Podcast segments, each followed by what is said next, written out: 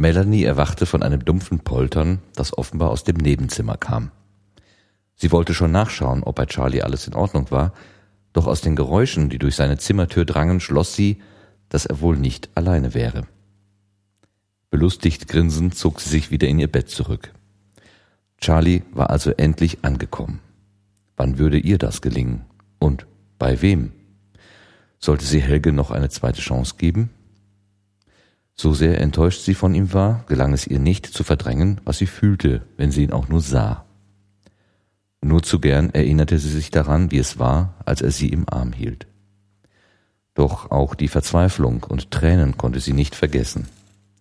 So lag sie lange nachdenklich wach, bevor sie sich entschloss aufzustehen und sich fertig zu machen.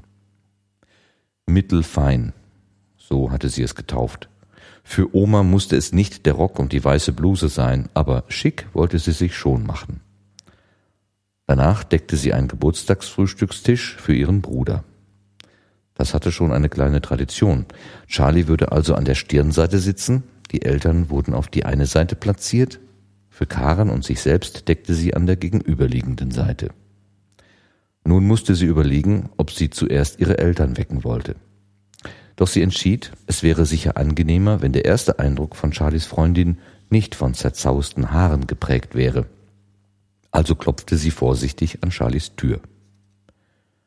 Nach kurzem, hektischen Bettdeckenrascheln meldete sich Charlie. Ja? Melanie begann leise ein Lied anzustimmen. Happy Birthday to you, Happy Birthday to you. Dann fuhr sie fort. Charlie, Frühstück ist fertig. Mama und Papa wecke ich gleich. Oh, danke, wir kommen gleich. Danach stehen wir auf, hörte sie Karen scherzen. Autsch, hey, ich hab's doch nicht so gemeint. Mel, dein Bruder ist ja gemeingefährlich. Charlie steckte den Kopf aus der Tür. Wir sind schon fast bei dir. Karen hatte ihr Überlebenspaket, wie sie es nannte, in ihrem Rucksack. So war für Zahnbürste und frische Wäsche gesorgt. Sie war froh, dass Fredde sie gedrängt hatte, den nächtlichen Besuch zu machen. Wer konnte denn auch ahnen, dass Charlie sie und Smir für verschiedene Personen gehalten hatte? Erst als beide das Bad wieder freigegeben hatten, klopfte Melanie an der Schlafzimmertür ihrer Eltern. Wie zu erwarten war, hatten diese nur auf ein Startsignal gewartet. So saßen wenige Minuten später Familie Bruse und Karen am, Früh am Küchentisch und sangen Happy Birthday für Charlie. Melanie sah mit Freude und ein wenig Stolz, dass Karen problemlos aufgenommen wurde und als selbstverständlicher Teil der Familie behandelt wurde. So war es auch nicht verwunderlich, dass Karen eingeladen wurde, den Ausflug zu Oma Bruse mitzumachen. Melanie konnte sich Omas Entsetzen ausmalen, wenn sie Karen nicht mitbrachten. Zwar war sie für ihre 78 Jahre erstaunlich rüstig, aber sie neigte dazu, nichts zu verschieben. Wer weiß, ob ich dann noch lebe, pflegte sie zu sagen. Auf der Fahrt mussten Karen und Charlie dann doch erzählen, wie sie sich kennen und lieben gelernt hatten. In kurzen Sätzen wurden Charlies Eltern also über die Irrwege informiert. Und du sagst immer, in Liebesfilmen sei immer alles unnötig kompliziert gemacht, neckte Melanie ihren Bruder. Hauptsache ist doch, dass sie sich gefunden haben, beschwichtigte Clara Bruse ihre Kinder. Ich bin einmal auf die Augen von Mutter gespannt, wenn wir zu fünft auf der Matte stehen. Vermutlich wird sie sich zuerst sorgen, ob denn das Essen dann noch reicht, fügte Melanies Vater hinzu. Damit sollte er recht behalten, denn kaum hatte Margot Bruse die Wohnungstür geöffnet, zählte sie demonstrativ die Anwesenden durch. Fünf, stellte sie fest. Ihr seid fünf. Somit habt ihr euch vermehrt, wenn ich mir die junge Dame ansehe, kann ich wohl davon ausgehen, dass unser Geburtstagskind daran nicht ganz unschuldig ist. Willkommen in meinem kleinen Reich. Mit diesen Worten nahm sie Karen herzlich in den Arm und führte sie zusammen mit den anderen ins Wohnzimmer. Hier war bereits ein großer Mittagstisch gedeckt. Schnell schaffte Oma Bruse Platz für ein weiteres Gedeck und murmelte die unvermeidlichen Worte. Ich hoffe nur, es ist genug für alle. Ihr hättet mich ja auch vorwarnen können. Oma, warf Charlie ein, als wenn wir jemals auch nur annähernd hungrig vom Mittagessen aufgestanden wären, geschweige denn deine Kuchenberge geschafft hätten. Melanie dachte grinsend daran, dass sie vermutlich eine ganze Woche von den Resten essen würden.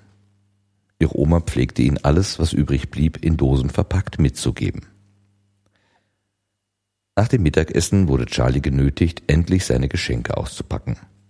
Er begann demonstrativ mit Karens Päckchen. Wie Melanie vermutet hatte, fand sich die Musik-CD, die sie bei dem gemeinsamen Einkaufsbummel erworben hatte. Charlie freute sich sehr darüber, versprach aber, sie erst zu Hause aufzulegen. Von seiner Oma erhielt er, wie jedes Jahr, einen Geldbetrag. Ach, du weißt doch viel besser, was du brauchst, sagte sie augenzwinkernd. Melanies Geschenk war ein Gutschein vom Musikgeschäft. Freddes Umschlag enthielt eine Prepaid-Karte für das Online-Spiel. Oh, da habe ich was Passendes, bemerkte Peter Bruse und überreichte Charlie einen kleinen Umschlag. Melanie schaute gespannt über Charlies Schulter. Aber alles, was sich in diesem Umschlag befand, war ein Zettel. Als ihr Bruder den Zettel auseinanderfaltete, konnte sie eine wirre Buchstabenfolge erkennen. Ihr sagte das nichts, aber Charlie schien etwas damit anfangen zu können. Ist es das, was ich denke? fragte er strahlend seinen Vater. Der nickte. Ich würde mal sagen, es ist es. Du bist volljährig und ich finde, du gehst verantwortlich mit allem um. Also, warum nicht mit deiner Zeit? Melanie wandte sich an Karen. Sag mal, weißt du, was das sein kann? Ja, ich glaube schon, antwortete sie. Das ist wohl das Passwort zur Elternkontrolle. Damit kann man einschränken, wann man sich zum Online-Spiel verbinden kann. Damit kann er jetzt selbst bestimmen, wie lange er spielen will. Jetzt verstand Melanie auch, warum sich Charlie darüber so sehr freute. Es war nicht einfach nur ein kleines Ding, es war ein Zeichen, dass Vater ihm vertraute, dass Vater ihm zutraute, Verantwortung zu übernehmen. Es war ein Stück Vertrauen, das damit zum Ausdruck gebracht wurde. Sie wusste aber, dass es auch noch ein materielles Geschenk gab, über das sich Charlie sicher genauso sehr freuen würde. Das hob nun ihre Mutter auf den Tisch. Das hier ist von uns allen zusammen, aber du musst versprechen, es erst zu Hause zu benutzen, sonst feiern wir hier ohne dich, fürchte ich. Melanie schaute gespannt in Charlies Gesicht. Kaum hatte er die ersten Lagen Papier entfernt, leuchteten seine Augen. Das ist nicht euer Ernst, oder? Wow, das ist ja ein starkes Laptop. Melanie meldete sich zu Wort. Dann krieg ich aber einen, deinen alten Rechner, oder? Charlie knuffte sie in die Seite. Na klar, sobald auf dem alles läuft, dann sofort. Unsere EDV-Leute meinten, damit müssten die aktuellen Spiele laufen. Als ich denen gesagt habe, was du so machst, meinten die, das sollte kein Problem sein. Peter Bruse hatte extra seine Kollegen gebeten, ein brauchbares Gerät auszusuchen. Denn das Schreiben von Texten würde bei Charlie sicher eher im Hintergrund stehen. Margot Bruse hatte sich interessiert die Geschenke angesehen und hielt schließlich die Prepaid-Karte hoch. Das ist doch nicht für ein Handy, oder? Nein, Oma, grinste Charlie. Damit kann man Spielzeit bezahlen. Das ist ein Fantasy-Spiel, das ganz viele Leute zusammen im Internet spielen. Dafür muss man eben bezahlen.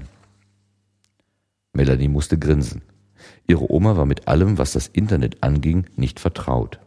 Aber neugierig war sie schon immer gewesen. Und so fragte sie weiter, und wer spielt da so? Ach, alle möglichen Leute, erklärte Charlie. Da gibt es Schüler, so wie wir, aber auch ältere Leute, die abends keine Lust auf Fernsehen haben oder einfach nicht allein spielen wollen.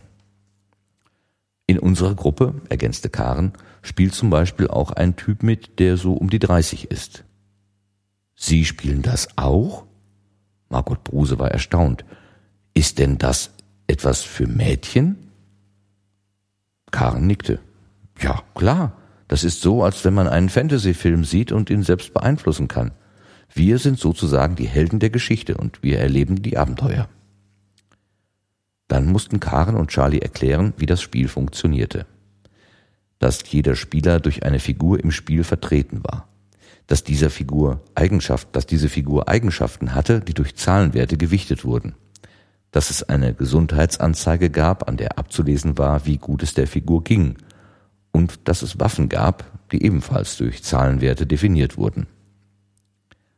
Und dann gibt es doch sicher auch Zauberei, oder? fragte Melanies Oma interessiert. An ihren Sohn gewandt fuhr sie fort. Peter, das ist doch so ähnlich wie euer Spiel damals, oder nicht? Melanie stockte der Atem. Ihr Vater hatte Fantasy-Rollenspiele gemacht? Peter Bruse nickte. Ja, nur fand bei uns alles im Kopf statt. Der Spielleiter hat die Situation beschrieben. Danach haben dann alle gehandelt. Diese Zahlenwerte hatten wir auch, auf einem Blatt Papier. Aus der Erinnerung stellte Peter Bruse ein kleines Abenteuer nach, in das sie sich dann gemeinsam stürzten.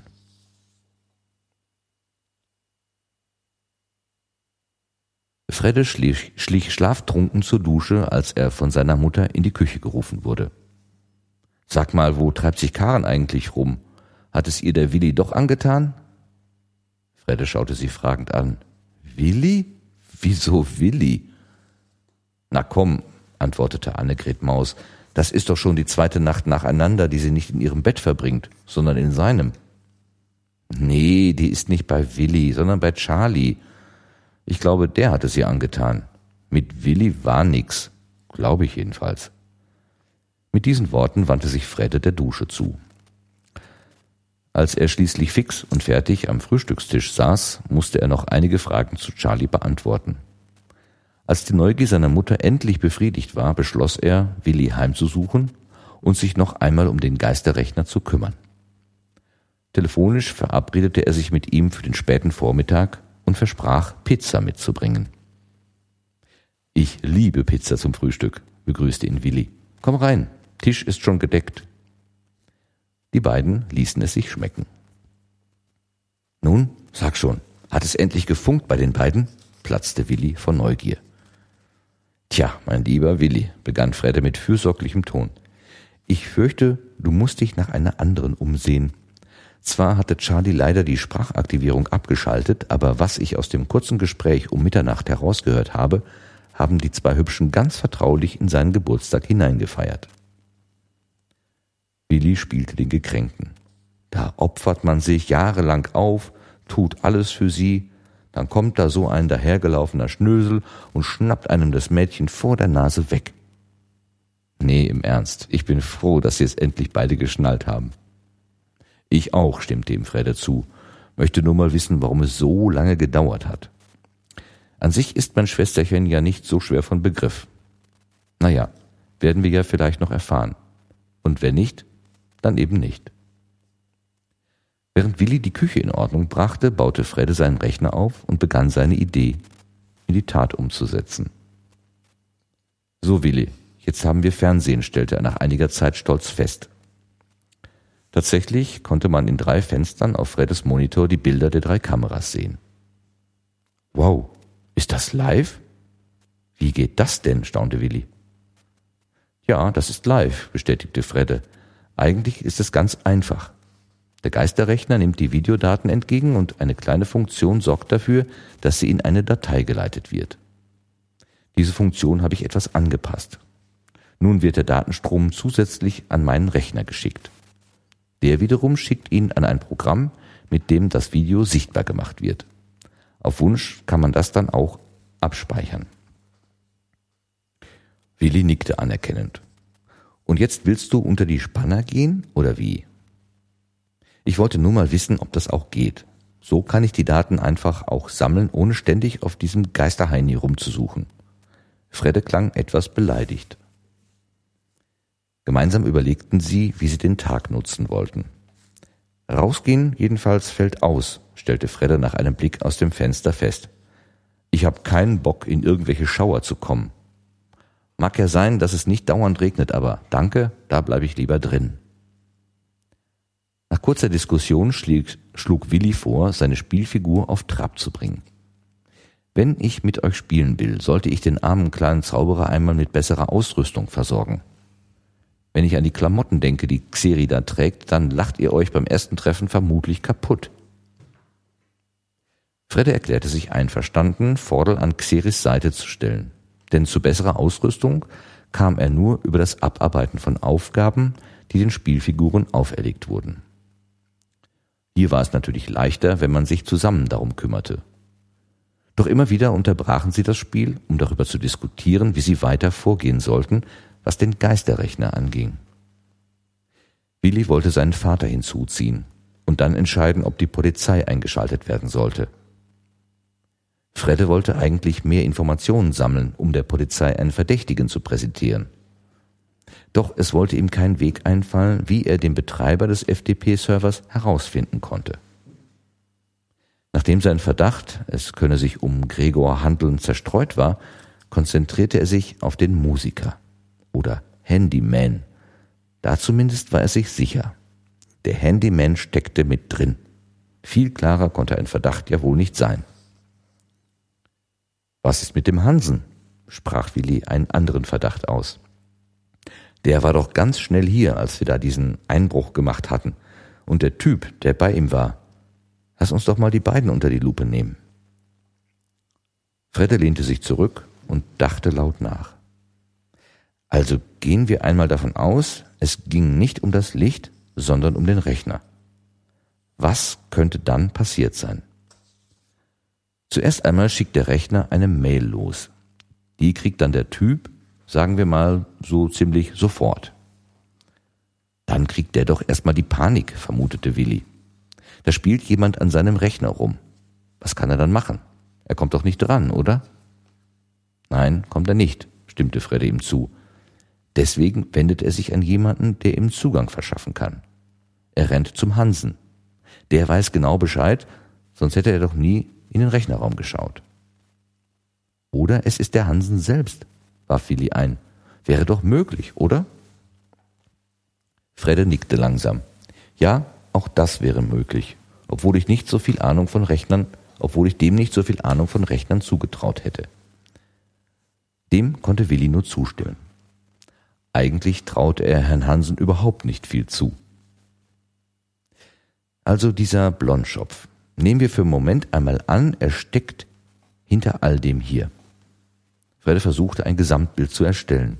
Dann muss der doch ganz in der Nähe wohnen, sonst wäre er doch nie so schnell hier gewesen, oder? Der Hansen wohnt ja drüben auf der anderen Straßenseite. Das ist ja bekannt. Aber Blondie kann auch nicht viel weiter weg wohnen. Wenn wir ein Foto von ihm gemacht hätten, könnten wir ja mal ein paar Leute in der Umgebung fragen. Hätte, wäre, wenn, warf Willi ein, bringt uns alles nicht weiter. Nur eines macht an der ganzen Sache immer mehr Sinn. Der Hansen hat sich um die Brandmelder gekümmert und er ist auch der Hausmeister beim Obers in der Firma. Er kann also problemlos die Kameras eingebaut haben. He, du hast recht, stimmte Fredde seinem Freund zu. Wieder etwas, auf das wir schon früher hätten kommen können. Dem Hansen können wir ja mal auf die Pelle rücken, oder? Billy schüttelte den Kopf. Wie willst du das denn machen? Der ist doch maximal ein Mitläufer. Von selbst kommt er nicht auf so'n Scheiß. Ich finde, wir sollten den Markus mal in die Mangel nehmen. Der hat doch den Handyman, Handyman angerufen. Vielleicht weiß, weiß er ja auch seine Adresse. Hier war Fredde skeptisch. Ich hab so meine Bedenken, ob der was sagt. Manchmal benimmt er sich zwar saudumm, aber der wird auch nicht aushängen, anhängen, er wird sich auch nichts anhängen lassen wollen. Wenn er dann beim Handyman Alarm schlägt, ist vielleicht alles aus. Sie drehten sich mit ihren Überlegungen im Kreis und beschlossen, Xeri wieder etwas Aufmerksamkeit zu widmen. Als Claudia aus dem Auto stieg, wünschte sie Max und ihrer Mutter einen schönen Tag im Zoo. Hoffentlich werdet ihr nicht nass, so wie es da oben aussieht. Mal sehen, ob es mit den Ballonen was wird. Na, bis heute Abend auf jeden Fall. Und ruf an, wenn es später wird, ermahnte Martina Huber ihre Tochter. Claudia versprach es und schickte eine erste SMS an Charlie, der ihr zur Antwort ebenfalls viel Spaß wünschte.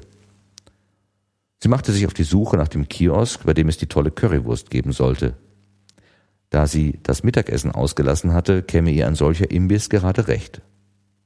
So könnte sich Gregor direkt als Kavalier erweisen und sie einladen. Der Kiosk entpuppte sich als Kleinstladen, in dem ein paar Städtische aufgestellt waren. Mit klopfendem Herzen betrat sie den Raum und schaute sich vorsichtig suchend um. Außer dem Besitzer, der hinter der Theke stand, war der Laden leer. Claudia beschloss, sich schon einmal etwas zu bestellen. Ich hätte gerne eine Currywurst mit Pommes und eine Cola. Das nehme ich auch, hörte sie eine Stimme hinter sich.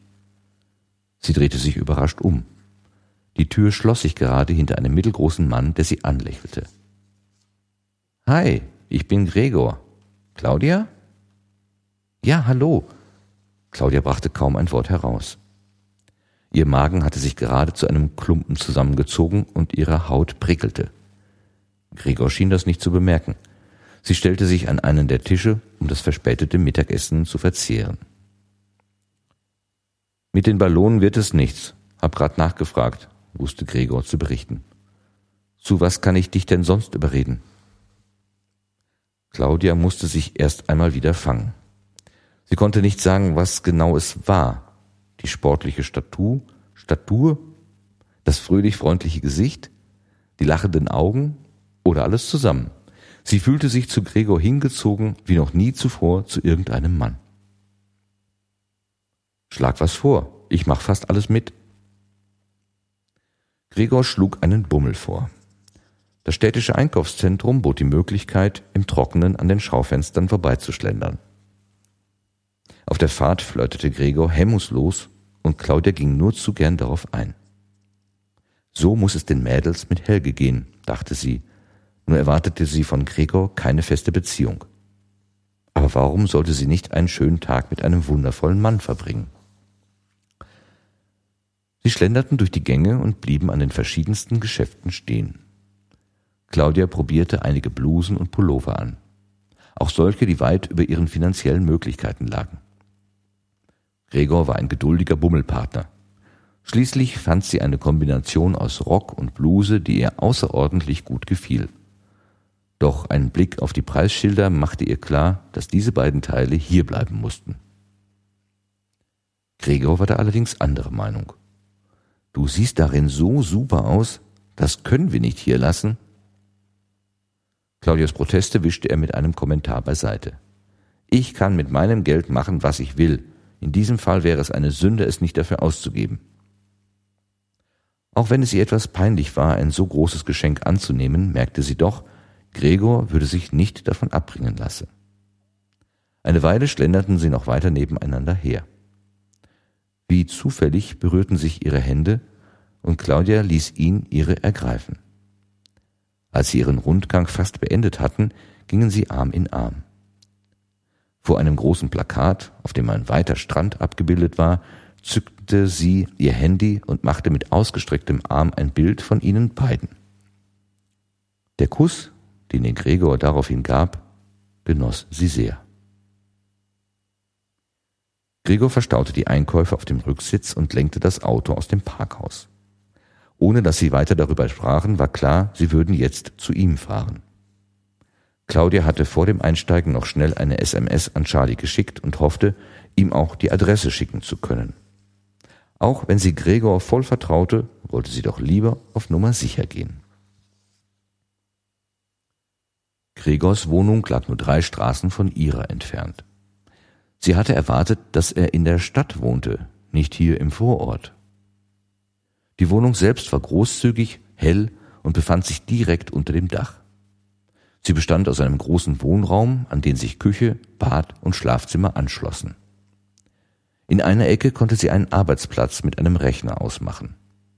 Daran schloss sich eine Regalwand an, in deren Mitte ein Fernseher stand. Mitten im Raum stand ein Sofa vor einem kleinen Tisch.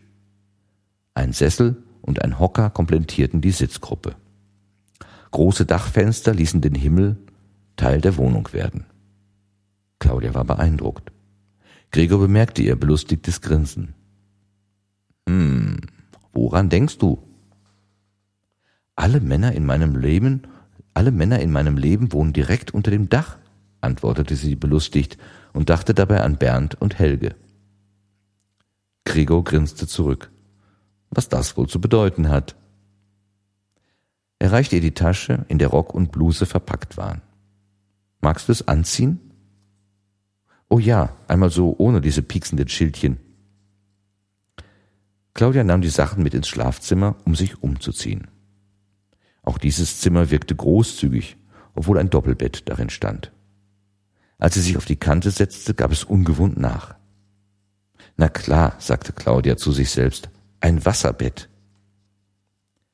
Bevor sie sich umzog, schickte sie noch schnell eine SMS an Charlie. Dabei fiel ihr auf, dass sie zwar den Straßennamen wusste, aber versäumt hatte, nach der Hausnummer zu sehen. Also schickte sie Charlie den Straßennamen und versprach, die Nummer nachzureichen.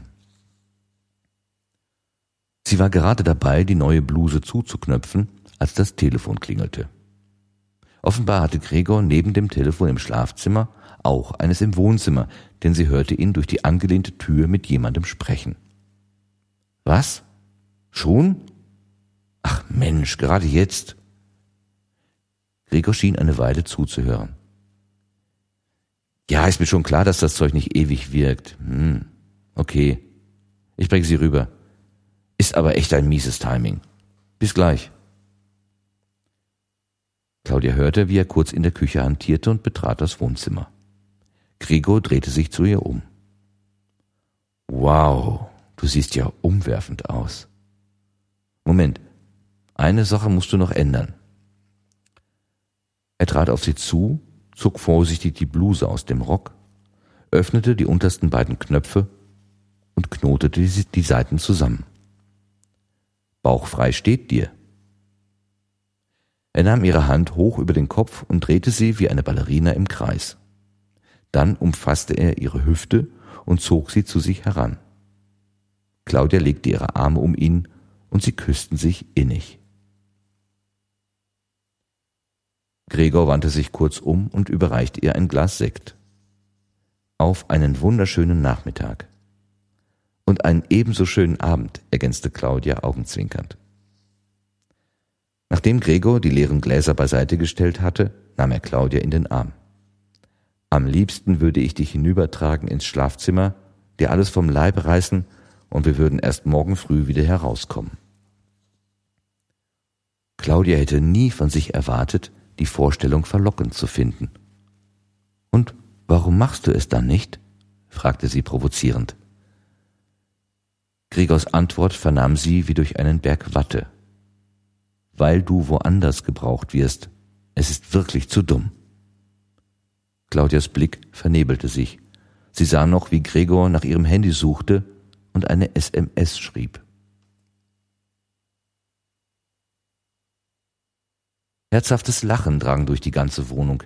Immer wieder hatten Melanie und ihre Oma die witzigsten Ideen, die Fallen, die ihnen Peter Bruse in den Weg legte, zu umgehen. Karen und Charlie genossen diesen etwas anderen Ausflug ins Reich der Magier und Krieger ebenso wie alle anderen am Tisch. Charlie prüfte von Zeit zu Zeit sein Handy auf neue SMS von Claudia. Endlich hatten sie den Piratenschatz gehoben und die Belohnungen eingeheimst. Alle waren sich einig, dass es mindestens genauso spannend war wie das Online-Spiel. Während des folgenden Kaffeetrinkens unterhielten sie sich ausgiebig über die Vor- und Nachteile der beiden Formen des Spiels. Nach so einer langen Zeit am Tisch schlug Oma Bruse einen Spaziergang vor. Damit wir auch ein wenig von den Kalorien wieder wegbekommen. Ich bin dafür, wir lassen die Jugend mal ein wenig unter sich, sonst gehen wir uns am Ende noch auf die Nerven. Die Erwachsenen zogen also in die eine Richtung, die Jugendlichen in die andere. Kurz darauf meldete sich Charlies Handy erneut und nach einem kurzen Blick reichte er es an Karen weiter. Schaut mal, Claudia und Gregor. Jetzt wissen wir auch, mit wem sie sich da trifft. Karen schaute auf den kleinen Bildschirm und das Lachen erstarb ihr auf den Lippen. Sag mal, ist das nicht der Typ aus der Zocke neulich, der mit dem Hansen da war? Nun wurde auch Charlie blass und schaute noch einmal genau hin. Kein Zweifel, er war es. Melanie war nun ebenfalls stehen geblieben was ist los? Klärt mich mal einer auf? Charlie erklärte seiner Schwester, was an dem Nachmittag in der Zocke passiert war und wie sie beinahe auf frischer Tat ertappt worden wären. Schick das Bild mal an Fredde weiter und ruf ihn an, schlug Karen vor. Vielleicht hat er ja eine Idee. Charlie schickte das Bild an Freddes E-Mail-Adresse und rief ihn dann an. In kurzen Worten erklärte Charlie seinem Freund, was er wusste. Fredde war bestürzt. Oh je, jetzt müssen wir uns aber schnell was einfallen lassen. Markus, den müssen wir erreichen. Aber wie krieg ich den? Melanie hatte mitbekommen, worum es ging. Helge, ich ruf Helge an. Gute Idee, schick ihn zu Willi, da sind wir gerade, meldete sich Fredde noch einmal. Melanie erreichte Helge sofort. Helge, du musst unbedingt sofort zu Willi gehen. Es ist ganz wichtig, Fredde ist auch da. Hallo Mel, was ist denn los? Vertrau mir, ja? Es ist sau wichtig. Hm, na gut, aber nur für dich. Ich bin gleich drüben. Mehr konnten sie von hier aus kaum machen. Fredde versprach sich zu melden, wenn er etwas Neues wusste. Dann fiel ihm noch was ein. Kriegst du noch SMS von ihr? Charlie stutzte. Ja, grad eben wieder. Fredde atmete auf. Dann ist zumindest noch nichts passiert. Aber wir beeilen uns trotzdem. Charlie legte auf und prompt kam die nächste SMS von Claudia. Na, jetzt wissen wir wenigstens die Straße. Ich schicke die mal an Fredde weiter. Der antwortete kurz und knapp. Okay, kümmern uns drum. Die nächste SMS beruhigte Charlie ein wenig. Gib uns mal eine Stunde. Semikolon, Bindestrich, Klammer zu. Claudia. Na, da scheint ja der Blitz eingeschlagen zu haben, kommentierte er den augenzwinkernden Smiley. Sie überlegten, ob sie bei Fredde Entwarnung geben sollten, doch Melanie war strikt dagegen. Wenn es dann so geht wie mit mir und Helge, dann machen wir uns nur Vorwürfe. Ist doch schon mal gut, dass zumindest noch nichts Schlimmes passiert ist.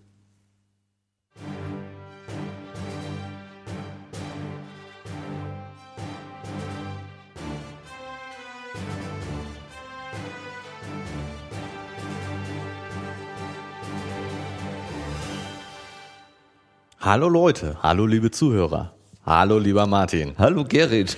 Mann, das ist ja jetzt spannend. Boah, mir steht gerade der Schweiß auf der Stirn. K können wir eigentlich an dieser Stelle aufhören? Ja, wir können, also unser Gequatsche macht alles nur kaputt. Aber wir Oh. müssen aufhören, weil es geht ja bei Gemalum um Lesen und mehr. Ja. Und jetzt kommt das Meer. Das Meer, ne? Mann, Aber es Mann, ist super Mann. spannend, oder? Ja, mein Boah, Gott. das kriegst du echt Herzklopfen, wenn du das Ja, liest. die arme Claudia. Jetzt hat sie ihre K.O.-Tropfen gekriegt, ne? Ja, genau. Shit. Also eindeutig. Verdammt. Und, und die anderen glauben, es ist noch alles gut, weil der Gregor Hat den Trick durchschaut. Hat den Trick durchschaut. der weiß, wie es geht. Verdammt, verdammt. Ja, oh wei. Du wirst woanders gebraucht. Ja, was das denn wieder bedeutet. Ja, er will aber- sie nicht einfach gleich an Ort und Stelle äh, vernaschen. Genau. Aber ich meine, das hätte er ja sowieso gekriegt. Also irgendwie muss es schon, äh, ich meine, dieser ganze Aufwand mit dem Geisterrechter und so hätten sie natürlich nicht gemacht, wenn es nur darum geht, dass Gregor mal eine Frau vernascht mit äh, K.O.-Tropfen. Und offensichtlich hat er ja so eine Wirkung, zumindest auf Claudia, dass er das nicht nötig hätte. Ja, und er ist ja auch offenbar fremdgesteuert. Er hat ja diesen Anruf bekommen. Und, Ja, genau, gesagt, jetzt das geht's passt los. jetzt gerade gar nicht. äh, Also eigentlich habe ich was anderes vor. Ich würde jetzt mit der Claudia lieber was anderes machen. Jesus, Jesus, Jesus. Mann, Mann, Mann. Da habe ich aber jetzt wirklich eine spannende Geschichte erwischt. Ja, ne? Wobei ich noch am, beim Anfang habe ich noch gedacht, guck mal, ich kriege jetzt auch ein ganz kleines bisschen von den schlüpfrigen Sachen mit, weil, weil Melanie kriegt ja das Poltern äh, im, im, Ja. im, im Nachbarzimmer sozusagen, das dumpfe Poltern im Nachbarzimmer mit. Ich finde, es sind schon einige schlüpfrige Sachen dabei. Ja, ich habe diesen einen, diesen einen habe ich ja gar nicht, äh, habe ich im Nachhinein erst verstanden, ähm, wo äh, Karen frech war und äh, sagte auf die Frage, kommt ihr zum Frühstück? Ja, wir kommen gleich. Diese Doppeldeutigkeit ist mir überhaupt nicht. Äh, Die ist mir auch nicht aufgegangen. Jetzt Auf- erst, wo du es sagst. oh danke, wir kommen gleich und dann ouch, ich hab's doch nicht so gemeint. von von ähm, ähm, Ja. na äh, von Charlie eine, offenbar irgendwie ein Knuff mit.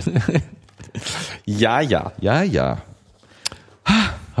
Ja. Aber um uns mal wieder ein bisschen runterzubringen. Ja, bring mich mal wieder von runter. Dem, von dem äh, irren, ja, auf äh, der Spannung, äh, wollte ich äh, erstmal so ein bisschen auf den Anfang gehen.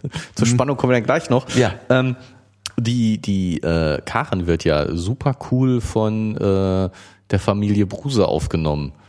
Ja, ich bin ganz, also das ist wirklich, ähm, Du bist auch hin und weg, ne? Ja, das- Also das ist ja so lieb, so gut, so, also die Eltern sind ja sowas von cool. das ist, also ja, das ist, das ist schon, schon schon irgendwie besonders, muss ich schon sagen. Obwohl, Ja, ich ne? habe sowas Ähnliches tatsächlich auch schon mal erlebt, dass ich einfach irgendwo in, in eine in ein Setting so reingeraten bin du hast äh, mit der Tochter von irgendwelchen Leuten äh, einen Stelldich eingehabt und dann fanden die dich ganz toll oder wie war das? Nein, aber das, das, ähm, ich bei, ähm, äh, wie soll ich das jetzt sagen? Also es gab mal eine Frau, ähm, die hat mich auch sehr interessiert und ich habe da auch, ähm, die wohnte halt bei ihren Eltern und dann war ich dann auch da zu Besuch und äh, bin dann im Prinzip auch vom ersten Augenblick an so als selbstverständlicher äh, Teil der, der, der Gemeinschaft da irgendwie mitgeschleppt worden. Also das Ja, war, schön. das war irgendwie gar kein, das war völlig, völlig, völlig okay. Also nicht so, oh, wer ist das und so weiter. Können wir den, können wir den akzeptieren?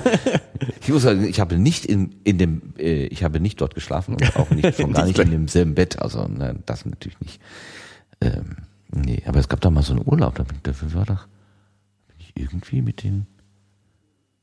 Wir waren mal gemeinsam, also ich war, ah, das kriege ich nicht mehr zusammen. Auf jeden Fall, da gab es mal so Situationen und es gab auch mal eine Familienfeier, witzigerweise, wo ich dann mitgegangen bin und das war völlig so normal. hier wie mit Oma Bruse. Die Genau, ja auch, ja, also ich finde diese ne? Großfamilie Bruse nimmt die Richtig. Karen ja echt cool auf. Also das ist schon. Also ich wurde auch so als, ach, das ist jetzt, also wahrscheinlich äh, kamen da öfter mal junge Männer äh, so äh, in, Einfach diese, in mit. dieser Rolle da. Heute ist das der Martin und morgen ist es dann ein anderer oder so. Ja. Die haben das nee, also ich finde, also die, die, die sozusagen die Familien sind hier ähm, alle ziemlich cool. Da Ja, ist die, hier äh, Karens Mutter, die da sagt, äh, wo, äh, wie- hat das endlich geklappt? klappt Die mit hat dem schon Charlie? zwei Nächte nicht mehr bei uns geschlafen. Und dann, nö, ist der Charlie. Ach was, Charlie, oh, das ist ja auch gut. so, das ist schon mal cool. Und, und Claudias Mama ist ja auch irgendwie, ja, du triffst dich jetzt, ja, also auch okay, prima, äh, viel Spaß dann, bis Ja, morgen. genau. Also ich finde, die sind alle ganz schön super cool. Das, äh, Ja, aber Karens Mutter, die, die die feststellt, meine Tochter schläft nicht zu Hause und schon die zweite Nacht, also ich kann mir gut vorstellen, dass da manche Mutter völlig unentspannt reagiert. ja, finde ich, kann ich mir jetzt auch eher vorstellen als so rum, ehrlich gesagt. Also gut, sie hat ja ihren Notfall, oder wie nannte sie das, den Rucksack dabei, aber Ja, für zwei prima. Nächte muss Genau. schon was größer sein. Naja, gut, ich meine, sie hat den ja, sie war ja zwischendurch zu Hause. Überlebenspaket. Super. Ist auch nett, das Überlebenspaket. ja, nee, Ja. Die, die, die sind alle sehr, sehr cool und wie man sich das eigentlich nur so wünschen kann. Ne? Also ähm, ist keiner dabei, wo man jetzt sagen würde, hm, der, der stellt sich jetzt irgendwie blöd an oder so. Ja. Keiner, gar Keiner. nicht. Also in, in keiner Situation, auch mit den Geschenken, alles wunderbar, jeder hat ein Geschenk und es wird auch immer toller. Und, ähm, dann kriegt dann der Charlie noch den Zugriffscode da für seine, Ja. für seine Beschränkung. Das ist, äh, kommt mir. Ja, ich weiß nicht. Ähm, habe ich jetzt so ein bisschen äh, ja Probleme mit? Nee, das stimmt nicht, sondern äh, etwas äh, komische Assoziationen sozusagen mit, weil ich das ähm, also bei mir war das definitiv nicht so, aber ich habe das äh, mitbekommen bei äh, Bekannten, äh, die ähm, was heißt mitbekommen, erzählt bekommen, sagen wir es mal so, äh, wo, wo das eben äh, mit dem 18. Geburtstag ähm, es große Änderungen gab. Und das finde ich immer ein bisschen komisch. Das fand ich komisch, muss ich zugeben. Und das geht jetzt so in diese gleiche Richtung. Ja. Der ist jetzt 18 geworden und jetzt, jetzt bist du selbstverantwortlich. Und das, das finde ich so ein bisschen äh, komisch in, in dem Sinne, als dass ich es, äh, es mir naheliegender erscheint, dass das eher so ein schleichender Prozess ist und, und nicht so Eltern äh, bis einen Tag vor den 18. Geburtstag bin ich für dich verantwortlich und ab dem Tag bist du für dich verantwortlich. So, kümmere dich um deinen eigenen Kram. Ja. Und ähm, und und diese die, die- diese diese Einstellung ja weckt finde ich ah, weiß ich nicht erzeugt bei mir ein schlechtes Gefühl und auch wenn wenn das jetzt hier äh, nur ein ganz äh, schwacher Abklatsch sozusagen davon ist und es ich jetzt äh, unterstelle jetzt mal, dass es eigentlich wirklich nur das Nette ist. Äh, ich habe mir das jetzt aufgespart für genau diesen Stichtag. Ich hätte das auch drei Wochen vorher machen können oder drei Wochen später. Und es ist eigentlich nur jetzt schön, dir das zum Geburtstag zu schenken. Ähm, also äh, trotzdem ist sozusagen diese Assoziation da, die das bei, die, die, die dieses Geschenk jetzt mir verlei verleidet. Ja, genau. Also die, dieses, genau diesen Punkt, den du angesprochen hast, den habe ich auch empfunden oder empfinde ihn noch, dass ähm, dieser Satz, den der Vater da sagt, du bist volljährig und ich finde, es geht, du, du gehst verantwortlich mit allem um, also warum nicht mit deiner Zeit? Dass er das so an dieses Volljährige äh, knüpft, als wenn wirklich jetzt über Nacht ähm, irgendeine Erleuchtung oder äh, ja gut, aber in den ich meine Sohn reingefahren wäre. Ähm, das ist das eine, dass man, also ich gehe. Nein, aber der, der Vater sagt ja schon, ja, diese Volljährigkeit ist der Anlass, aber du gehst verantwortungsvoll damit um, also kann ich das jetzt machen. Und äh, das hätte ich auch schon vor zwei Wochen machen mhm. können und es wäre auch okay gewesen. Ähm, also insofern, wie gesagt, ich finde das jetzt, hier kommt es gar nicht so rüber, aber ja, dieser, ja. das ist nur, ist glaube ich mehr in mir als in dem Buch. Um kann sein, so ja, kann sein. Also im, im, ich, beides ist denkbar. Also ähm, man man kann sich denken, dass es tatsächlich solche Situationen gibt, wo die Eltern oder wer immer äh, darauf davon ausgehen, dass tatsächlich ab diesem Tag irgendwie alles anders ist, ja, so nach dem Motto, solange du deine Füße unter meinen Tisch stellst oder solange du nicht vorher bist, das macht dann, wenn du 18 bist, dann kannst du das machen. Also alles wird im Prinzip bis zu diesem mhm. Moment hingeschoben und ab da ist man genau. Plan B oder so. Ähm, das erscheint mir genauso äh, also das erscheint mir irgendwie nicht menschengerecht, weil es ist tatsächlich ein Entwicklungsprozess, äh, der ja ganz klar weder mit 18 abgeschlossen ist, noch äh, noch erst da anfängt noch oder so. erst da anfängt genau. Andererseits und das ist das, was dagegen spricht. Ich finde so ein bisschen Symbolismus ähm, gar nicht so ganz verkehrt. Nein, ne? nein, nein, in, genau. Moment, Insofern will ich das, so will ich das gar, auch gar nicht so sehr ablehnen. Das mhm. ist wirklich so. Ähm, ich fand es, ich fand es bei meinen Eltern sehr gut, dass ich auch mit über 18 mich in allen Fragen noch an sie wenden mhm. durfte und sie mich beschützt haben und äh, äh, ähm, ja, weiß ich nicht, dass da eben kein großer Bruch da war. Das habe ich, das sozusagen im Nachhinein kann ich das, in dem Moment habe ich das gar nicht gemerkt. Und alleine das, dass ich das gar nicht gemerkt habe, äh, finde ich im Nachhinein sehr gut. Ne, ich ähm. denke da so an so äh, Momente, äh, die also hier in unserem christlichen Abendland mit Konfirmation oder Kommunion, Union, und Firmung, verbunden ja. sind oder äh, wie wir das äh, aus der früheren DDR gekannt oder gehört haben, diese, diese Jugendweihe, genau. die ja wohl immer noch existiert, also wo man dann äh, auf einer weltlichen Art und Weise ein Symbol setzt und sagt, so jetzt bist du, ich betrachte dich oder du wirst von uns als Gemeinde, als Umgebung mhm. nicht mehr als unmündiges Kind betrachtet, sondern wir, wir, wir sehen dich jetzt als Teil der Gemeinschaft an mit allen Vorteilen und Nachteilen. Also Nein, das du hast auch den Welpenschutz nicht mehr. Jetzt musst du für den Quatsch, den du da verzapfst, auch mal gerade stehen. Genau, so, ne? nein, ich meine so Initiationsriten.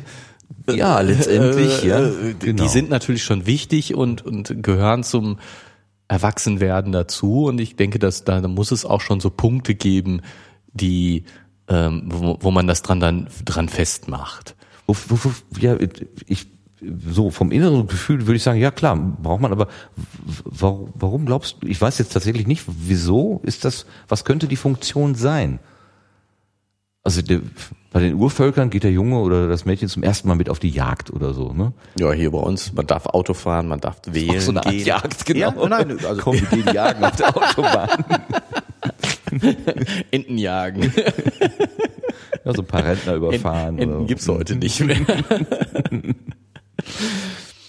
Man ähm. darf wählen, genau, das politische ähm, Bewusstsein, also der, der, der, man wird zur Gestaltung der, des Gemeinwesens, muss ein bisschen hochtrabend zu sagen, jetzt aufgefordert mhm. und auch, äh, es wird erlaubt und gleichzeitig auch aufgefordert dazu. Ja. Genau. Also man, man wird zum vollwertigen, ja, zu, ja, aber warum ist das wichtig? Hm. hm. Ist das vielleicht auch für die Kinder wichtig, dass ja, irgendwann mal so. Das, da, darauf wollte ne? ich jetzt hinaus, mhm. aber warum ist es für die Kinder wichtig? Das, ja. das ist sozusagen ja die Frage. Also, weil ich meine sozusagen für ähm, die Gesellschaft, ja, wenn wir mal wieder von den Urvölkern ausgehen, ist es natürlich auch sozusagen für die Gemeinschaft wichtig, ähm, die, die neuen Mitglieder zu kennen. Also ähm, ähm, für kleine Kinder ist, sind die Eltern verantwortlich.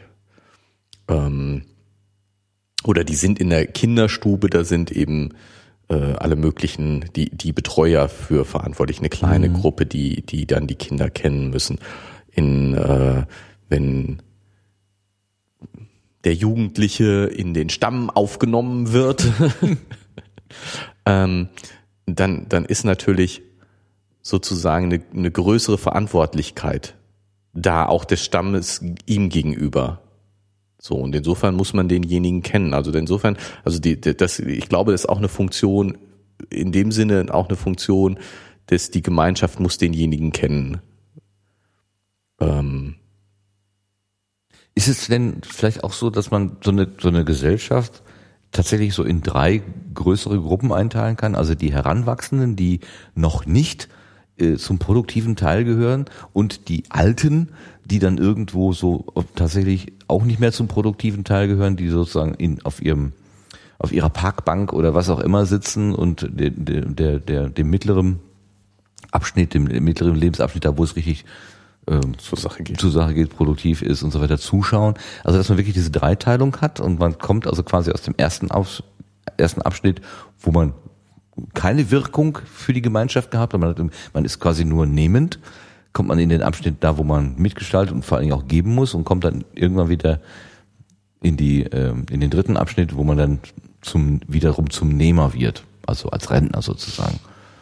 Ja. So ganz blöd. Nee, ist ja ganz vereinfacht gesagt, ist es ja so. Dann wäre ja natürlich interessant, was für ein Ritus gibt es, ähm, um in den dritten Abschnitt zu kommen. Ob es auch so eine Rentner in wie heißt das gerade? In, Initiationsriten. Rentner-Initiationsritus. Hier, sie, hier ist ihre äh, beige Ballonseidenjacke. Oder wie heißt das? Blouson, ihr beiger Blouson. Ja, also so, so, äh, wie heißt das? Wie heißen die, die Forscher, die sich mit primitiven Kulturen beschäftigen? Anthropologen? Ja, bin ich da? Keine Ahnung. Ja, gut, also was kommt mir jetzt irgendwie falsch vor, aber ich weiß auch nichts Besseres. Ähm. Also nicht Anthroposophen, das sind Nee, nee, das sind die anderen, das sind äh, eher die Gläubigen. Ähm. Nee, gibt's nicht noch was so wie Etymologen oder so? Ja, Ethy. Et Oh Gott. nein, äh, wir fragen jetzt Super. nicht die allwissende Müllhalde, nein, sondern nein, das ist sondern ein Podcast für Akademiker und Physik. Die wissen, die wissen das, genau. Die wissen das, die können auch selber nachgucken. Etym ja, genau, Etymologen. Aber wie auch wie wie wie auch Ethnologen, Ethnologen. Gibt's, gibt's auch. Also, ähm, wir wissen es nicht so genau. Gesundes Halbwissen. Ja, ähm, Halbwissen.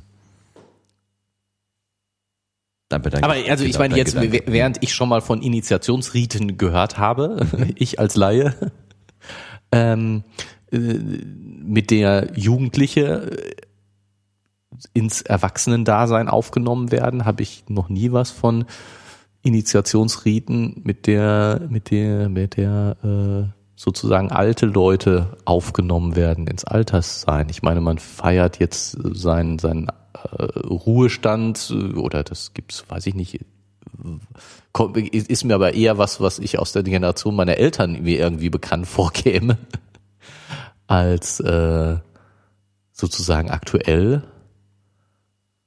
Ähm, ich erlebe es halt hier so auf der Arbeit, äh, wenn, wenn Leute in den Ruhestand gehen, dass das schon so ein bisschen zelebriert wird auch. Also da wird so eine, so eine, so eine Ausstandsfeier. Eine Ausstandsfeier gemacht, ja. Das ja. ist jetzt nicht so ein, ja, ja, ja, gut, meine, die, der Geburtstag ist ja auch eine familiäre Angelegenheit im kleinen Rahmen. Das ist jetzt auch nicht gerade, die ganze Stadt steht ja nicht da vor der Tür, sondern. Nee, genau. Äh, also ich meine, außer der 18. Geburtstag ist ja jetzt auch nicht so ein Initiationsritus wie zum Beispiel äh, Konfirmation, Firmung, ja, Jugendweihe, was, was ja eher so eine öffentliche Sache ist, wo, wo wirklich äh, es auch darum geht, du wirst jetzt in eine Gemeinschaft aufgenommen. Ja. Oder dein Status in der Gemeinschaft ändert sich. Während so 18. Geburtstagfeier ist ja eher so eine private Sache, die, die nicht offiziell gefeiert wird. Ja gut, aber wenn du so von, vom Wahlrecht sozusagen guckst und vom Ja gut, aber das wird nicht gefeiert. Du, dein, dein Status ändert sich zwar, aber dafür gibt's keinen kein Ritus. Kein, kein, keine, äh, wie nennt sich das? Ähm, ähm, Liturgie, kein, ähm, ah, die, dass man eben bestimmte Handlungen und äh, ne, so, ah, wie nennt sich, sag doch mal, wie das richtige Wort Ritual? heißt. Ritual, genau, Ritual? das fehlte mir. Kein Liturgie, Ritu- Liturgie finde ich auch sehr passend. Ja, das ist ja auch ein Ritual. ja, natürlich, wenn die So eine- Orgel spielt und der Weihrauch. Äh, Genau, das ist, das gibt, gibt kein Ritual, mit dem diese Aufnahme stattfindet. Du feierst halt deinen Geburtstag, aber das ist ja nicht, nicht irgendwas, äh, wo es, wo es einen festen Ablauf gibt. Ich habe das jetzt mitbekommen bei einer Kollegin, die ist in den Ruhestand gegangen und die hat ähm, des Öfteren mit uns gemeinsam zu Mittag gegessen und da war in den, in der, in den letzten Tagen, wo sie da war, ähm, hat sie sehr häufig immer die gleichen Fragen sozusagen von anderen Leuten gestellt bekommen. Also wie geht's denn jetzt weiter? Und was was denn machst jetzt du? so? Ja, was machst du denn so und so weiter? Ähm, und es war die die Anteilnahme an diesem an diesem Veränderungsprozess war schon verhältnismäßig groß. Also man hat das nicht einfach nur so geschehen lassen, sondern die Kolleginnen und Kollegen haben sich da echt Gedanken gemacht und auch mal nachgefragt, dass ich schon, der das jetzt ungefähr fünfmal oder sechsmal miterlebt habe, dass ich dann schon gedacht habe, können wir auch mal wieder über was anderes reden, bitte? Ja, ich kenne diese Geschichten jetzt alle schon und ähm, ich möchte ehrlich gesagt, wenn ich in Rente gehe, im Moment möchte ich da eigentlich gar nicht so ein Bohai drumherum machen. Das ist doch mal eine private Angelegenheit und ich glaube auch Boah, ich nicht, kann mir das sowas von überhaupt nicht vorstellen im Moment. äh, ich, Ich meine, es ist noch ein bisschen weg, Ja, aber, ne? aber es ist, es ist auch gedanklich so weit weg. Aber andererseits, wenn man sich seine Neugier erhält und das, was man sowieso vielleicht so äh, an, an, an außerdienstlichen Tätigkeiten so sowieso schon immer macht, wird sich das eh gar nicht so viel ändern, glaube ich, außer dass man dankenswerterweise endlich mal mehr Zeit hat dafür. Also es gibt ja die Fälle, wo die Leute in so ein Loch fallen und dann gar nicht mehr wissen, was sie mit sich anfangen sollen. Also da hätte ich gerade im Moment äh, überhaupt keine, Keine Sorge, ja, du machst nein. ja auch so viel.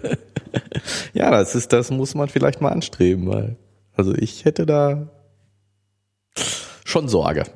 Ach, Aber ich habe ja auch noch lange Zeit. Also insofern, die Sorge ist eine sehr, sehr äh, schwache Sorge bei mir. du nimmst eine Schippe und buddelst irgendwo ein Loch und dann machst du da irgendwas rein oder, oder Ja, ja baust gut. einen Turm ich, oder ich merke, da merke ich aber, ich merke ich aber, dass ich älter werde und dass es mit der Schippe nicht mehr so gut, gut geht wie früher. dann hast du das Geld, dir so einen Mini-Bagger auszuleihen, dann baggerst du halt den ganzen Ja, aber das Tag. macht ja nicht so einen Spaß wie Doch, selber Baggerfahren, buddeln. Baggerfahren macht Spaß.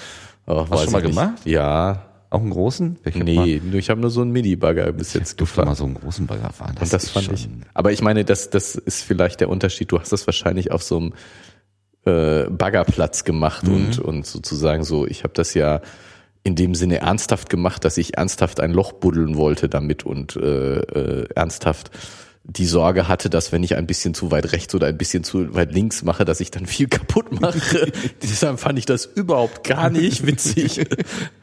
War froh, als ich äh, dann wieder die, als andere das übernommen haben und ich wieder mit der Schippe machen, arbeiten konnte, wo ich nicht so viel Rücksicht, nicht so vorsichtig sein musste.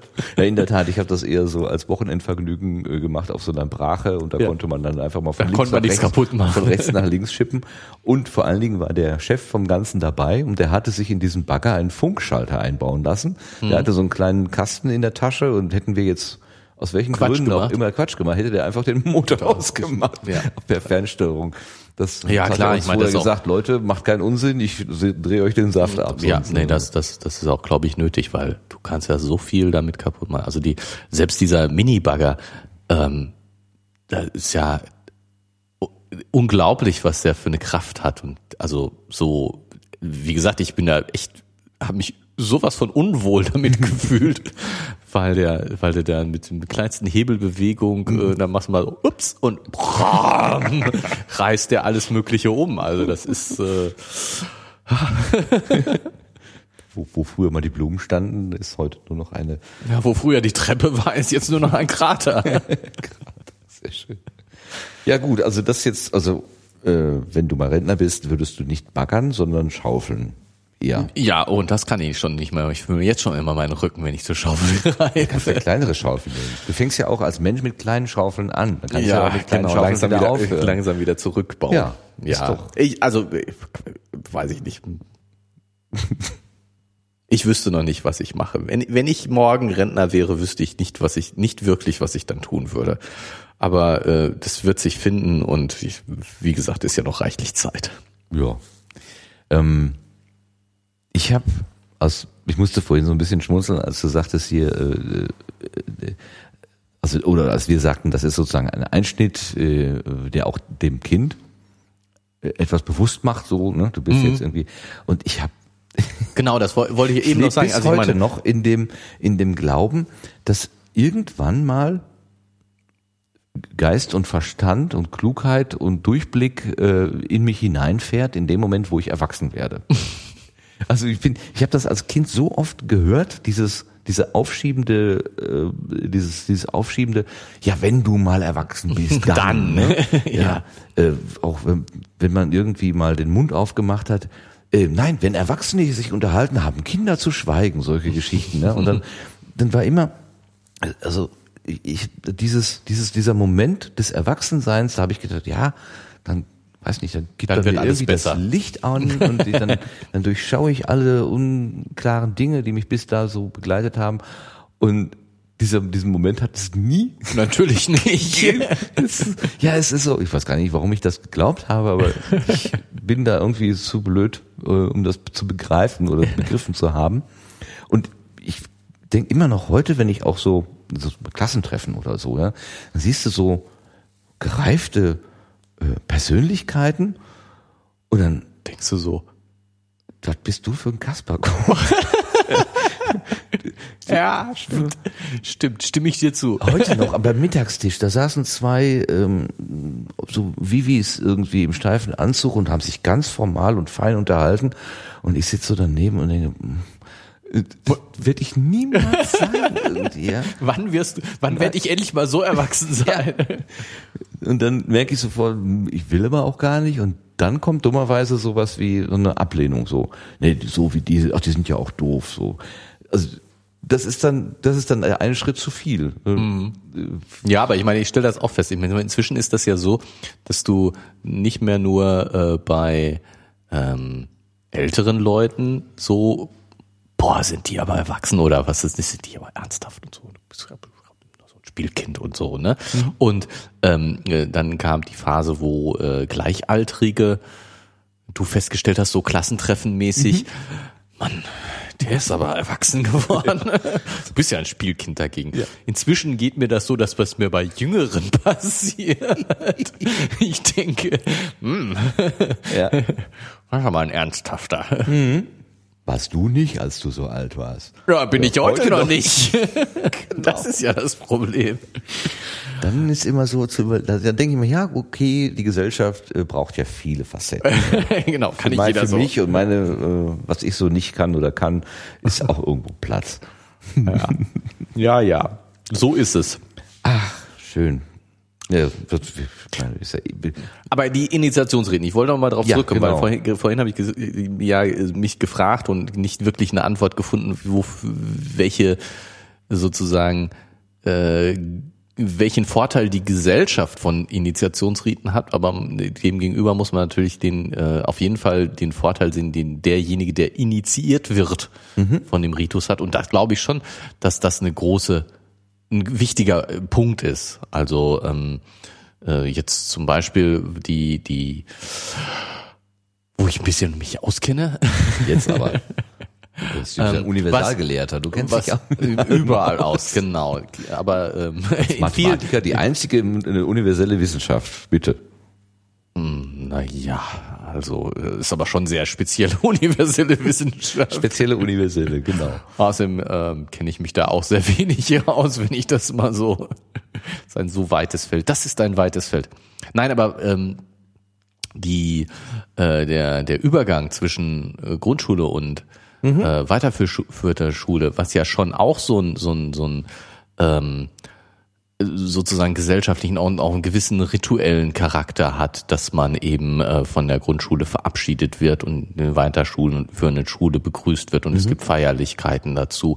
Also da finden ja auch schon gewisse Riten statt und dass das natürlich schon ein wichtiger auch Meilenstein ist, ein Punkt ist, wo wo die die Kinder ähm, Dinge dran festmachen und dran wachsen und sagen, jetzt bin ich äh, äh, krieg, komme ich in eine neue Umgebung, habe neue Aufgaben und freue mich darauf, habe natürlich auch Sorge darüber mhm. und wir wollen gar nicht darüber zu diskutieren, dass äh, damit eine, eine Schullaufbahnempfehlung und Schullaufbahnentscheidung verbunden ist. Das was ja jetzt, jetzt aus, das, genau. Nein, was wirklich, mhm. aber selbst, aber auch in, in, äh, in Ländern, wo es kein mehrgliedriges Schulesystem gibt, gibt es äh, äh, häufig in diesem Alter in ähnlichen Alter ein Schulwechsel. Mhm. Also das, das eine muss ja nicht unbedingt zwangsläufig mit dem anderen verbunden werden. Der Schulwechsel mit der Entscheidung für eine bestimmte Schulform. Mhm. Man mhm. kann ja auch einen Schulwechsel machen, so und alle gehen dann äh, weiter auf gleiche Schulen. Also das mhm. ist ja,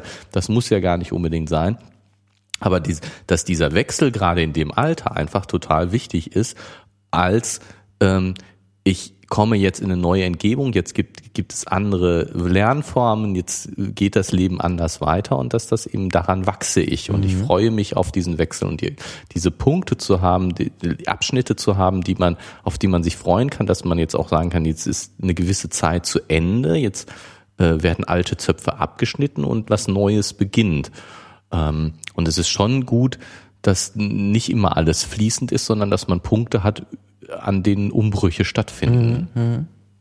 Ja, man hat ja auch als Kind immer, also ich hatte jedenfalls so auch immer diese Perspektive, die Großen.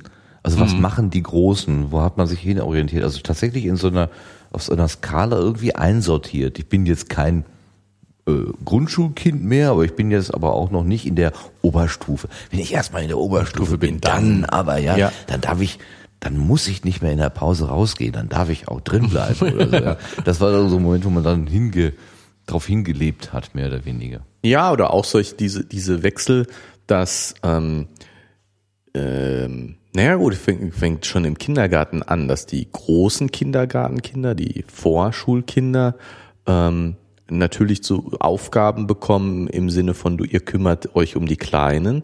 Das ist in der, in, jetzt ja bei uns an der Grundschule, meinen Kindergrundschule ist es so, dass die äh, Drittklässler äh, Paten von Erstklässlern sind, dass mhm. auch da so dieses, dieses, ich, ich habe jetzt die Aufgabe, mich um mhm. Kleine mhm. zu kümmern und an dieser Aufgabe wachse ich auch und, und äh, fange an, Verantwortung zu tragen, dass das aber natürlich ähm, notwendigerweise dann wieder gebrochen wird und gebrochen werden muss, damit, damit das funktioniert, äh, dass man in der fünften Klasse wieder ein ganz kleiner ist mhm. und geführt wird von mhm. den wieder Älteren. Mhm. Ne, dass dieser Wechsel von äh, ich bin derjenige, der Anleitung bekommt, zu demjenigen, der Anleitung gibt. Äh, das muss, ja, es, es macht Sinn, dass das immer wieder abwechselnd ist.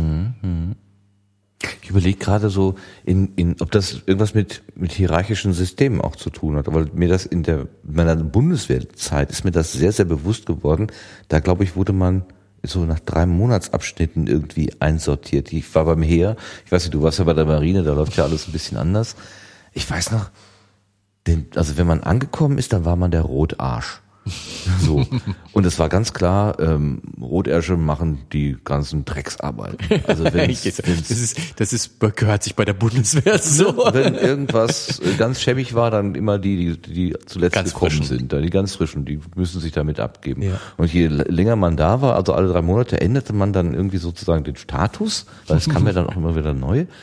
Ähm, und dann mit diesen, obwohl wir ja von der von der reinen äh, Dienstgradierung waren wir lange Zeit alle völlig gleich, aber innerhalb dieser äh, dieses Grades hatte sich dann so so so ungeschriebene Gesetze sozusagen ergeben.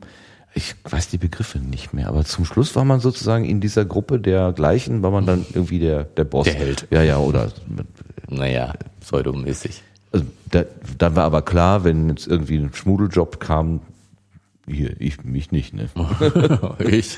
Und äh, also da, und dann macht es ja auch äh, diese Beförderung und machen die, die, die prasselten da ja da am laufenden Band. Also man war ja erst irgendwie nix, aber man ja nur Schütze, dann war man irgendwie Gefreiter oder Obergefreiter oder irgendwie sowas, da kam ja irgendwie so ein Strich dazu oder, oder irgendwas. Pommes. Und, und eine Pommes, genau.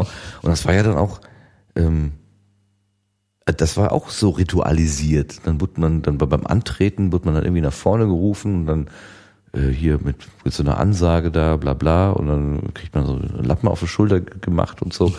Ähm, da hatte auch ganz viel so mit so Pseudo-Entwicklung irgendwie zu tun. Aber ich bin mir nicht sicher, ob das die in die gleiche Richtung geht. Doch, ja, man wurde dann in die, man wurde, äh, ja, äh, so, es hat so eine Veredelung stattgefunden. So, so, Ja. ja, es wurde einem so eingesuggeriert. irgendwie. Genau, also ich denke schon, dass es, dass es gewollt ist da gerade da. Dass, dass, ich meine, diese Ritualisierung gerade im Militär ist natürlich ähm, sehr gewollt. Also dass das ähm,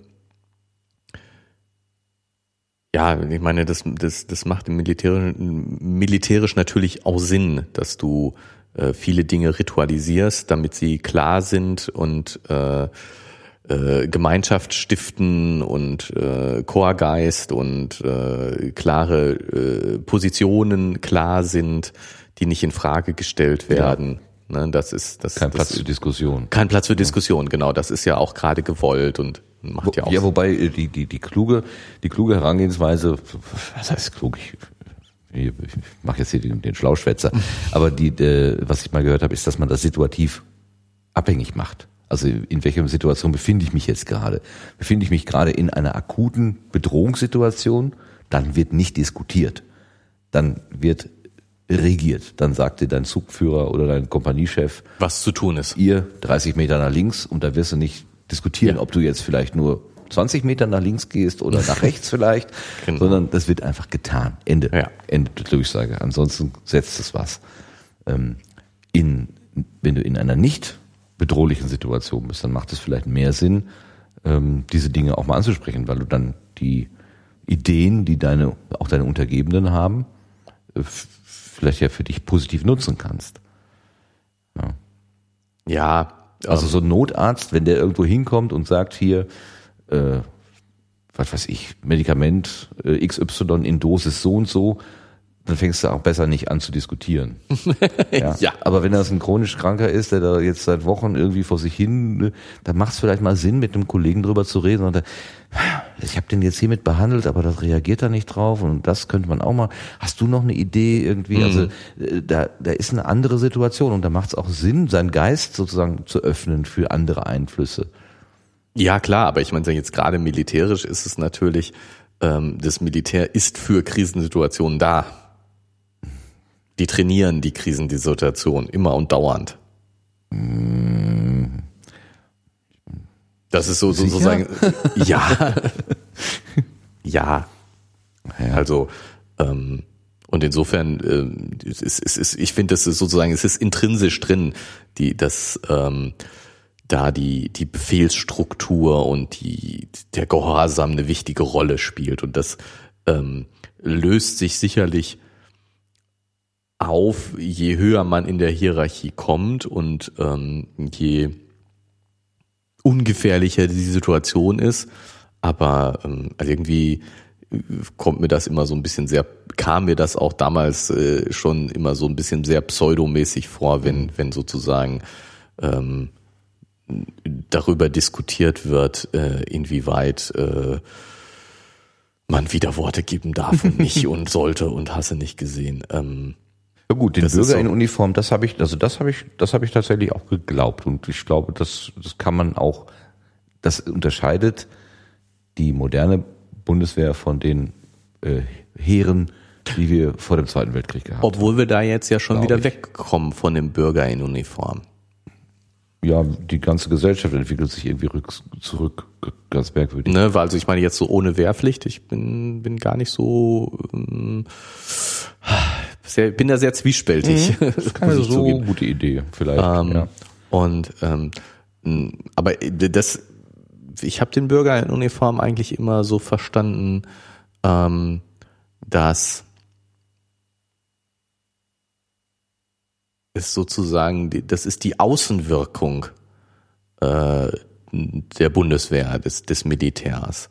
Das heißt, ähm, der äh, als, als Soldat, als Mitglied der Bundeswehr bist du auch äh, äh Staatsbürger und ähm, du, du trittst sozusagen aus deinem Staatsbürgersein nicht aus, dadurch, dass du jetzt für eine Zeit Soldat bist. Ähm, und und äh, die, die, ja, sozusagen die, die Aufgaben der Bundeswehr sind eben ähm, Staatstragende. Mhm.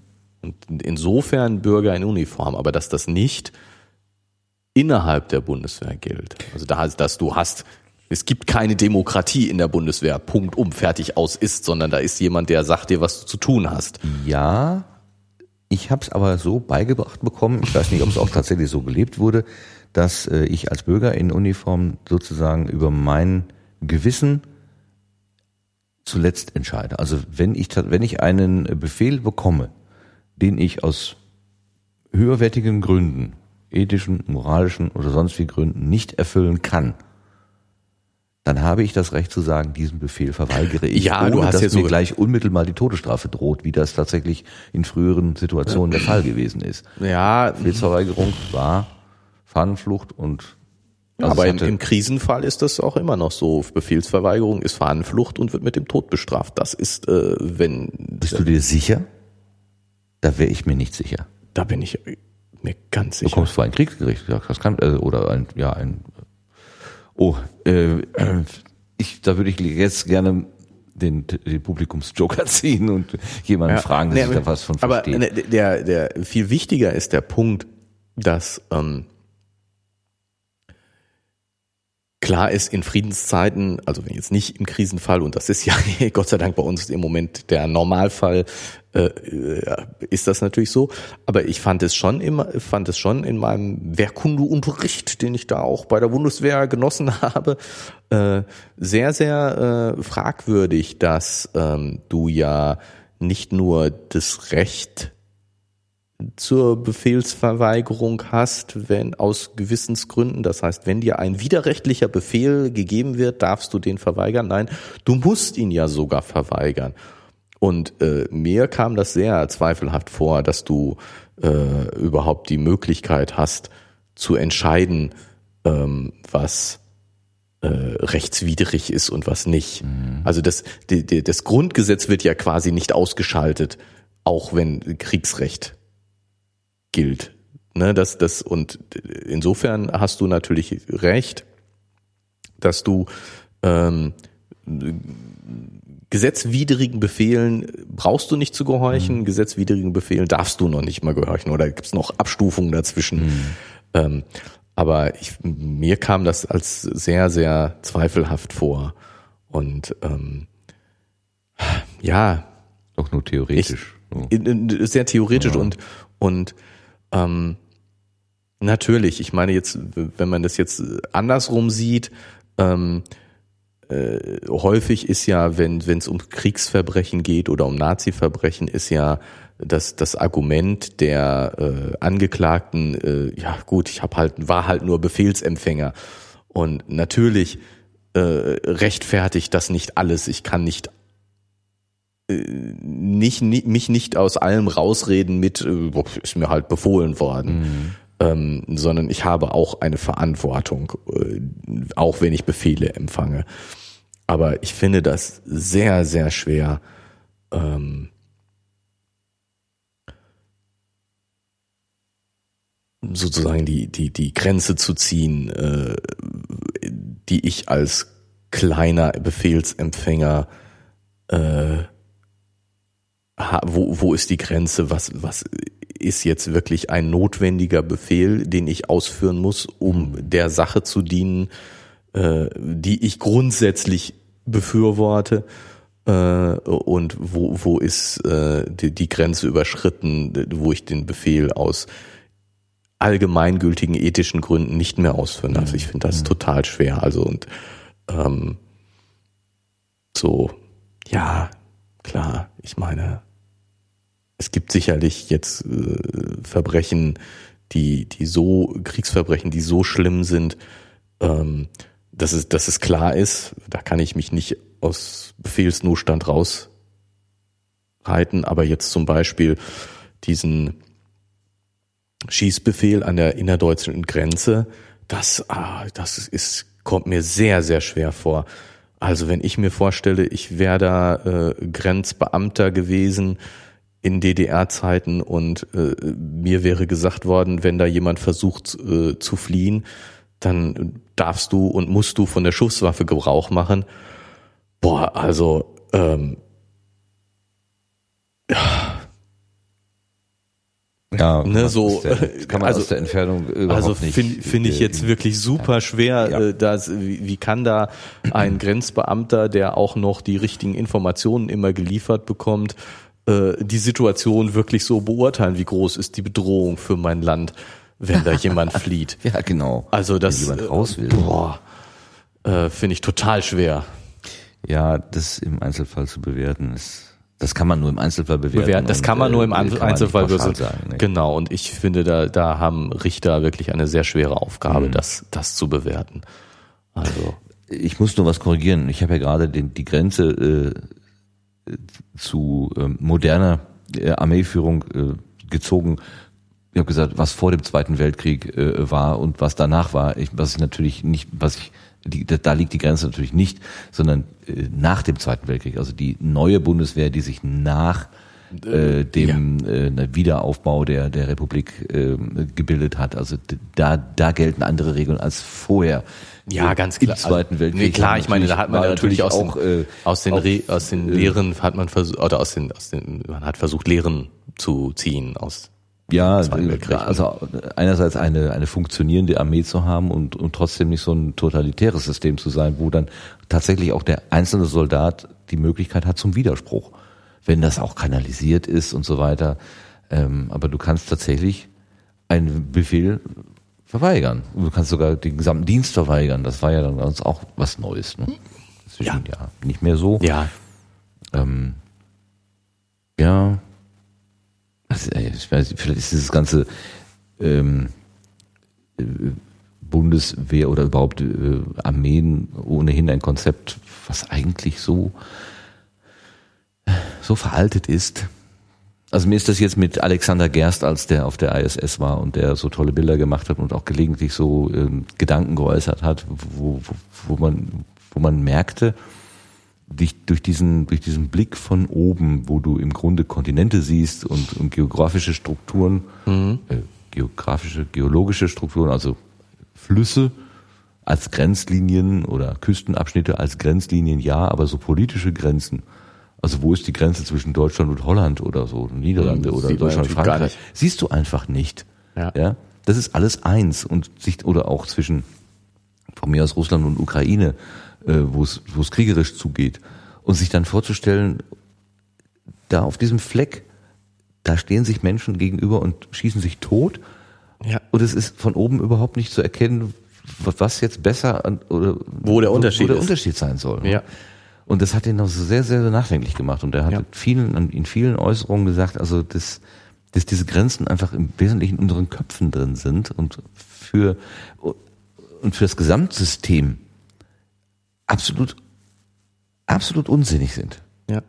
Ja, also ich meine, eine Sache, die mich auch mh, angestoßen hat und nachdenklich gemacht hat jetzt in letzter Zeit, ähm, war, äh, es gibt ja die ähm, ja, Diskussion um die Fortführung von Mare Nostrum, dieses äh, Rettungsaktion äh, von Italien, um Bootsflüchtlinge aus äh, Nordafrika äh, zu ja aufzusammeln.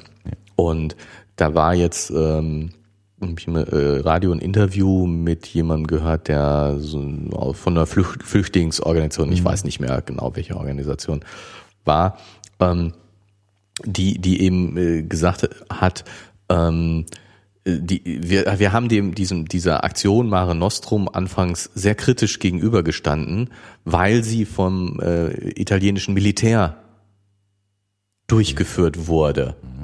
Und ähm, das kann ich, und jetzt, wir sehen aber, dass es gut ist und wir wollen, dass es weitergeführt wird und die EU soll ja jetzt das finanzieren und so weiter und so fort. Das war also der, der Punkt.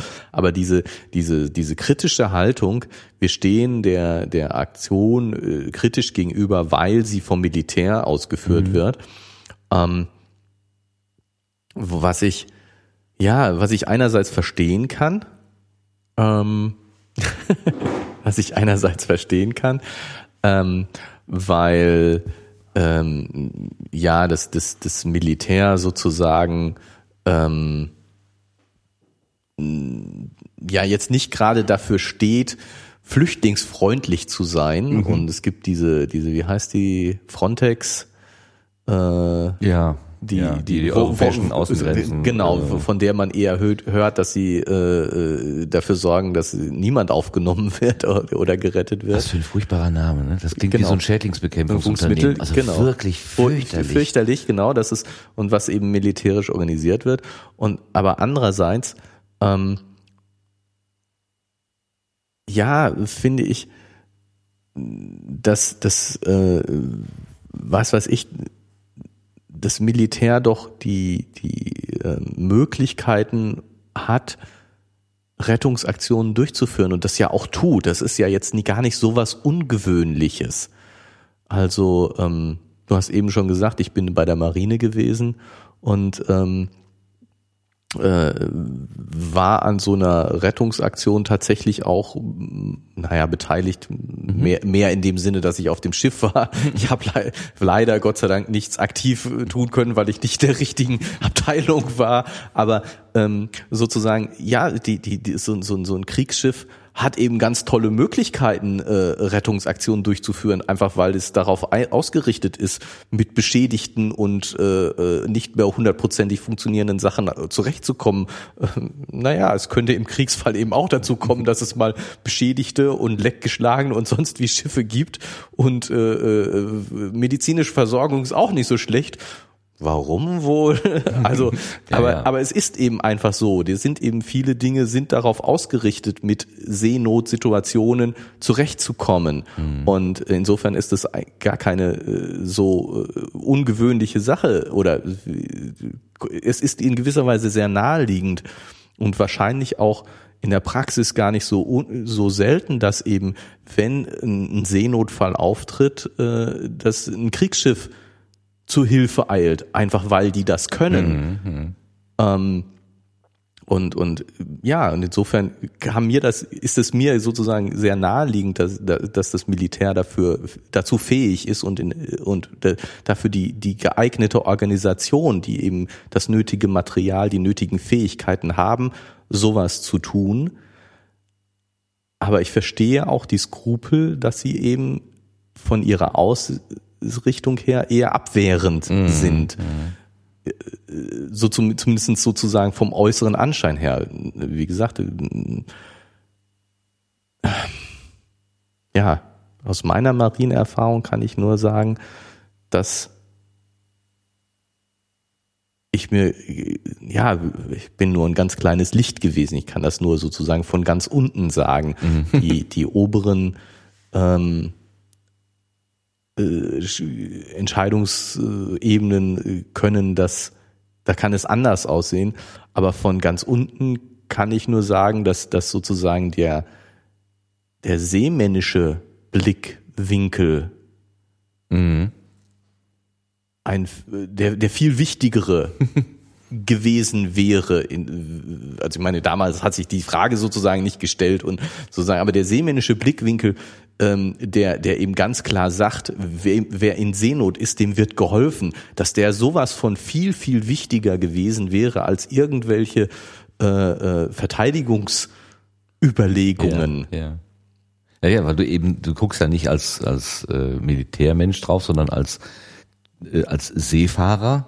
Genau. Also der anderen Seefahrern, die das gemeinsame Problem der See halt haben, also die Unbilden, die, die Unbilden der See und äh, die Bedrohung auch, die Bedrohung von Leib und Leben äh, bei im Sturm oder keine Ahnung bei bei gebrochenem Boot und zerbrochenem Boot ja. oder so, ähm, da weißt du genau, ich kann morgen genauso in dem Rettungsfloß sitzen und auf Hilfe angewiesen sein und das ist völlig wurscht, ob das jetzt mein Landsmann ist oder Landsfrau oder äh, ob das ein afrikanischer Flüchtling ist oder so.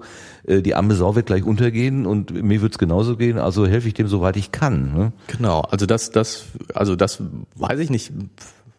Mein Erleben sozusagen aus dieser, dieser Zeit war also, dass dieses Seemännische viel wichtiger war als Mhm. das Verteidigungsmilitärische. Ja. Und ähm, ja, insofern finde ich das sehr, sehr naheliegend. Aber dann muss es doch eigentlich für, für Marineleute noch, noch viel, viel schwieriger sein, aufeinander zu schießen.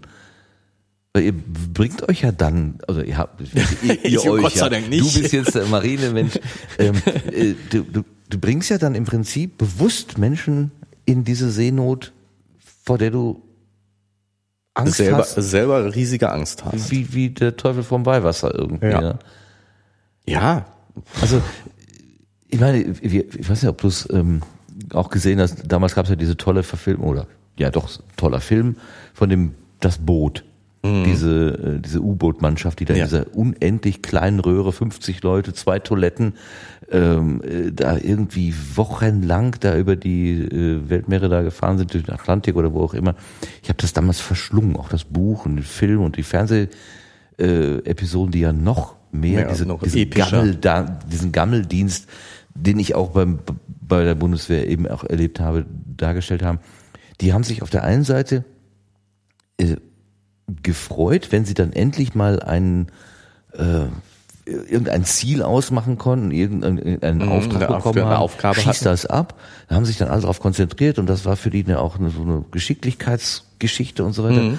Aber wenn das Ding dann angeschossen war und die Spanten brachen und man konnte es hören und äh, man sah noch die Leute, die dann vielleicht vom Brennenden runtergesprungen. Also es, die, die, die, die Täter waren ja Betroffene irgendwie. Also das hat die ja nicht kalt gelassen, überhaupt nicht. nein, also die hatten ja teilweise sogar die Überlegung, ob sie denn das äh, die, die Besatzung des abgeschossenen Schiffs da irgendwie retten und, und, und aufnehmen. wir so. können und das konnten sie als U-Boot natürlich Durften sie nicht. gar nicht, Ja, nee, ne? weil sie weil sie auch viel zu klein war. Sie waren ja schon so völlig überfull. Aber das ist doch der überfüllt. absolute, das ist doch der absolute Wahnsinn. Da müsste man doch sofort, also, also ich, wie, wie, kommen wir als Menschen überhaupt auf die Idee, so miteinander umzugehen? Das ist mir, ich, ich weiß, so. dass man auch, wenn man nur, wenn man einen gewissen Weg einschlägt und immer weitergeht und dann ist das alles ganz logisch und konsequent. Genau, das Aber wenn man das, mal aus einer höheren Perspektive betrachtet, so wie Herr Gerst das jetzt aus dem Weltall mal guckt, ist das so unglaublich absurd. Ja, aber es ist, also es ist total schwer, glaube ich. Es ist total schwer in der konkreten Situation, ähm, was, was dagegen zu tun und, und das so zu, zu sehen. Also, ähm,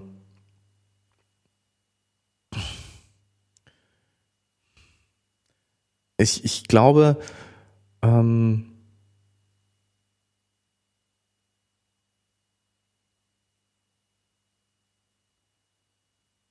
ähm, es ist, es ist klar, wie du das beschreibst, äh, was ist das für ein absurdes Verhalten, ähm, wie, wie kann man äh, äh, überhaupt dazu kommen, äh, ein anderes Schiff äh, versenken zu wollen, ne? was ist das für ein, für ein Schwachsinn, die Leute haben mir doch nichts getan. Das ist natürlich komplett richtig. Ähm, aber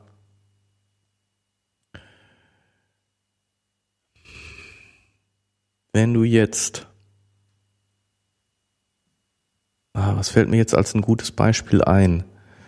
Ähm,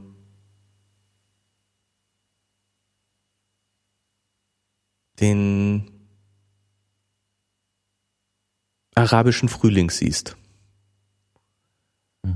wo wir sagen, ähm, berechtigterweise haben die äh, Leute gegen Gaddafi rebelliert und wollten sich nicht länger von ihm unterdrücken lassen. Und dann hat die Rebellenarmee gegen die reguläre Armee gekämpft. Mhm. Und auch da hat es unschuldige Tote gegeben. Ja, ja, ja. ja, ja. Ähm, also ich finde, das finde, das ist so.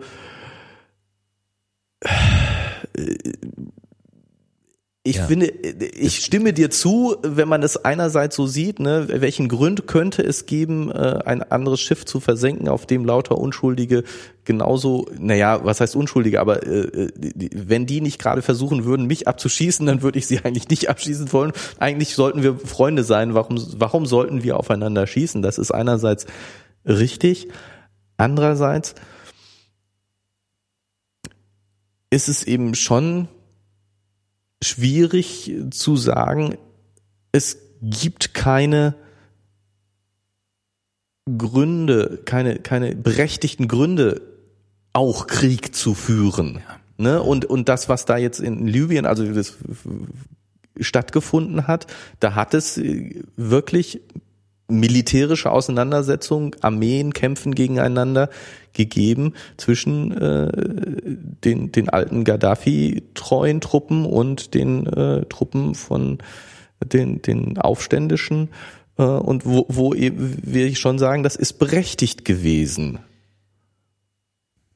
Zumindestens von der einen Seite. Und Ja. die andere Seite lässt sich nicht einfach so äh, wegdiskutieren. Nein, ich, ich bin, ich bin auch, ich bin, ich bin nicht bereit und also einfach nicht in der Lage, ein moralisches Urteil zu fällen tatsächlich. Was ich nur eben sehe, ist dieses, diese Absurdität, die sich da einstellt. Wenn es den D-Day nicht gegeben hätte, wenn die Alliierten nicht in dieser irrsinnigen Aktion da in der Normandie gelandet wären, wo die ersten Reihen äh, klar waren, das waren Selbstmordkommandos, äh, wenn man so will. Wenn die es nicht gemacht hätten, hätten wir wahrscheinlich heute eine komplett andere Weltordnung. Wenn Hitler Deutschland sich durchgesetzt hätte, dann könnten wir hier wahrscheinlich nicht so Larifari sitzen und unseren äh, Hobbys nachgehen. Wer weiß, wo, in welchen komischen Zuständen wir dann untergebracht werden, wären. Keine Ahnung. Also da, ich würde ja immer sagen, danke. Danke, dass ihr gekommen seid. Danke, dass ihr diese deutschen Truppen da niedergeschossen habt. Ja.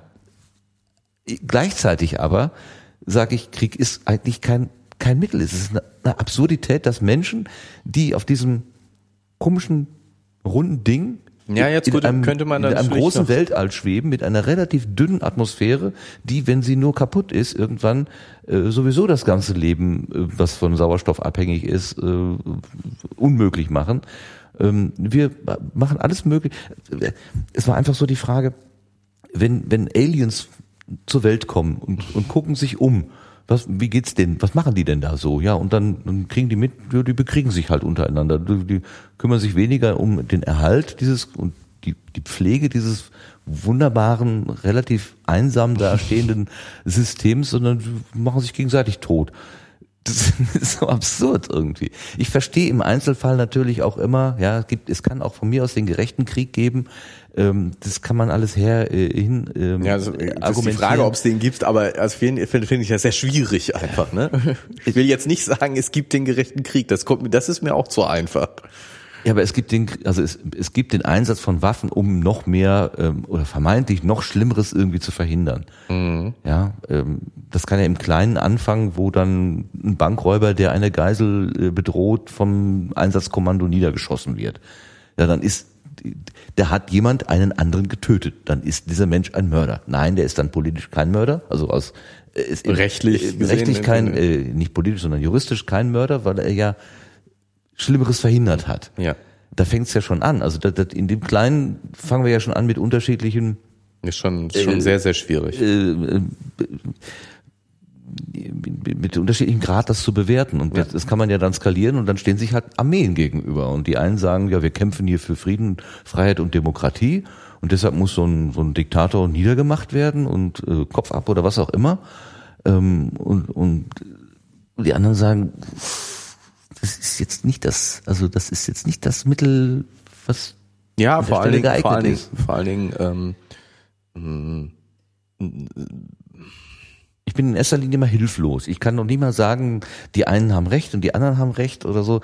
Ich sehe nur einfach diese diese diese Absurdität und äh, ich habe vor letzte Woche habe ich auf YouTube so ein Filmchen gesehen, wo ähm, somalische Piraten so ein großes Schiff angegriffen haben. Ich habe einfach mal, mir kam das irgendwie in den Sinn, ähm, weil ich wissen wollte, wie es gibt ja so Schutzsysteme, wo dann irgendwie ähm, mit Wasser, äh, heiß Wasser oder so wird dann irgendwie das Schiff geflutet oder mit Heißdampf oder irgendwie sowas.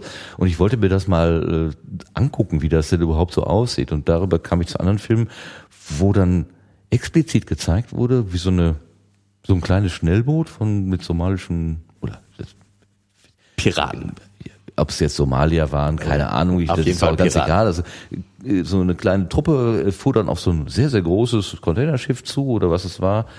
Ähm, und die fingen auch sofort an zu feuern. Also die hatten irgendwie so Maschinenpistolen oder so, die knallten da so rum. Und dann habe ich auch gedacht, ups, äh, ist aber eine Scheißsituation, wenn du jetzt so ein ziviles äh, Schiff, bist. bist und du bist denen echt ausgeliefert. Und hatte so ein Gefühl von Aggression, also oder von, hey, das dürft ihr nicht. Ja? Ja.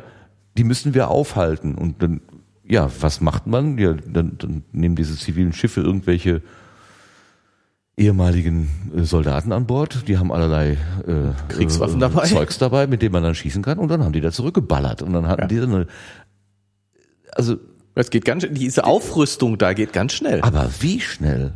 Ja. Und dann von einem Filmchen zum nächsten, dann wurde gezeigt, ja, hier äh, russische Armee hilft mit. Und dann haben die da, ich weiß nicht, wie, wie gefaked das gewesen ist und wie, wie diese Schnitte, man kann den Film ja auch nicht immer glauben.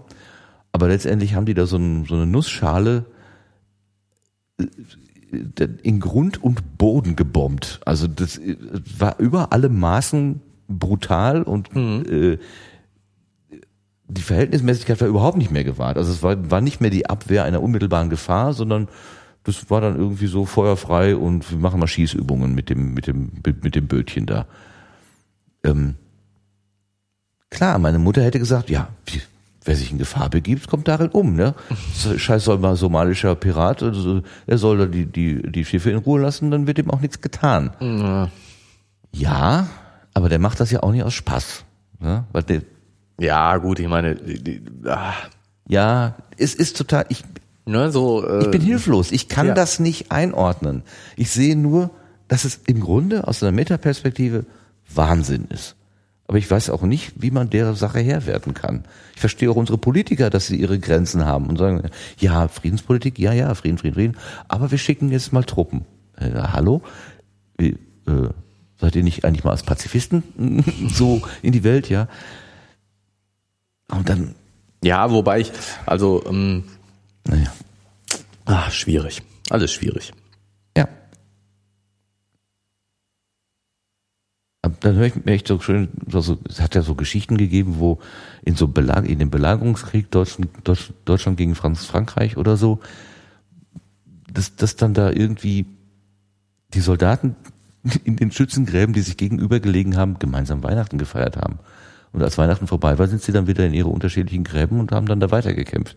Solche, solche absurden, aber auch anrührenden Situationen soll es ja gegeben haben. Aber da, da wird's ja noch verrückter eigentlich.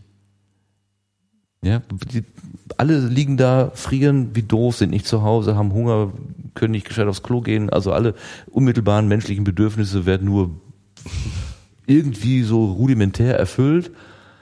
Ähm, und dann tut man sich zusammen und, und, und, und, feiert gemeinsam Weihnachten. Also wenn da, wenn da nur ein Hauch von Wahrheit dran ist, dann finde ich das irgendwie noch absurder, aber gleichzeitig schön.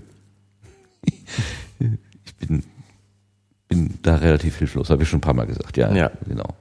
Wie sind wir denn jetzt eigentlich auf dieses schwierige Thema gekommen?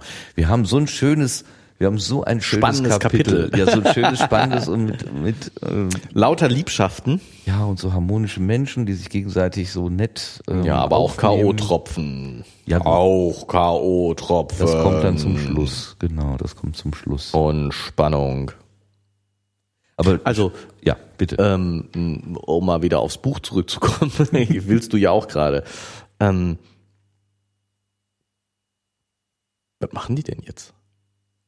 Also so, Ja, es ist ja, also ich meine, erstmal, erstmal müssen wir festhalten, müssen wir festhalten, Gregor ist der Bösewicht. Also wir hatten ja schon äh, mitbekommen, wir hatten es ja schon vermutet, äh, dass Fredde und Willi da einem Irrtum aufliegen, als sie den Gregor ausgeschlossen haben. Mhm. Aber jetzt ist es ganz klar, Gregor ist ein Bösewicht. Mhm. du ähm, sagst, es ist der Bösewicht.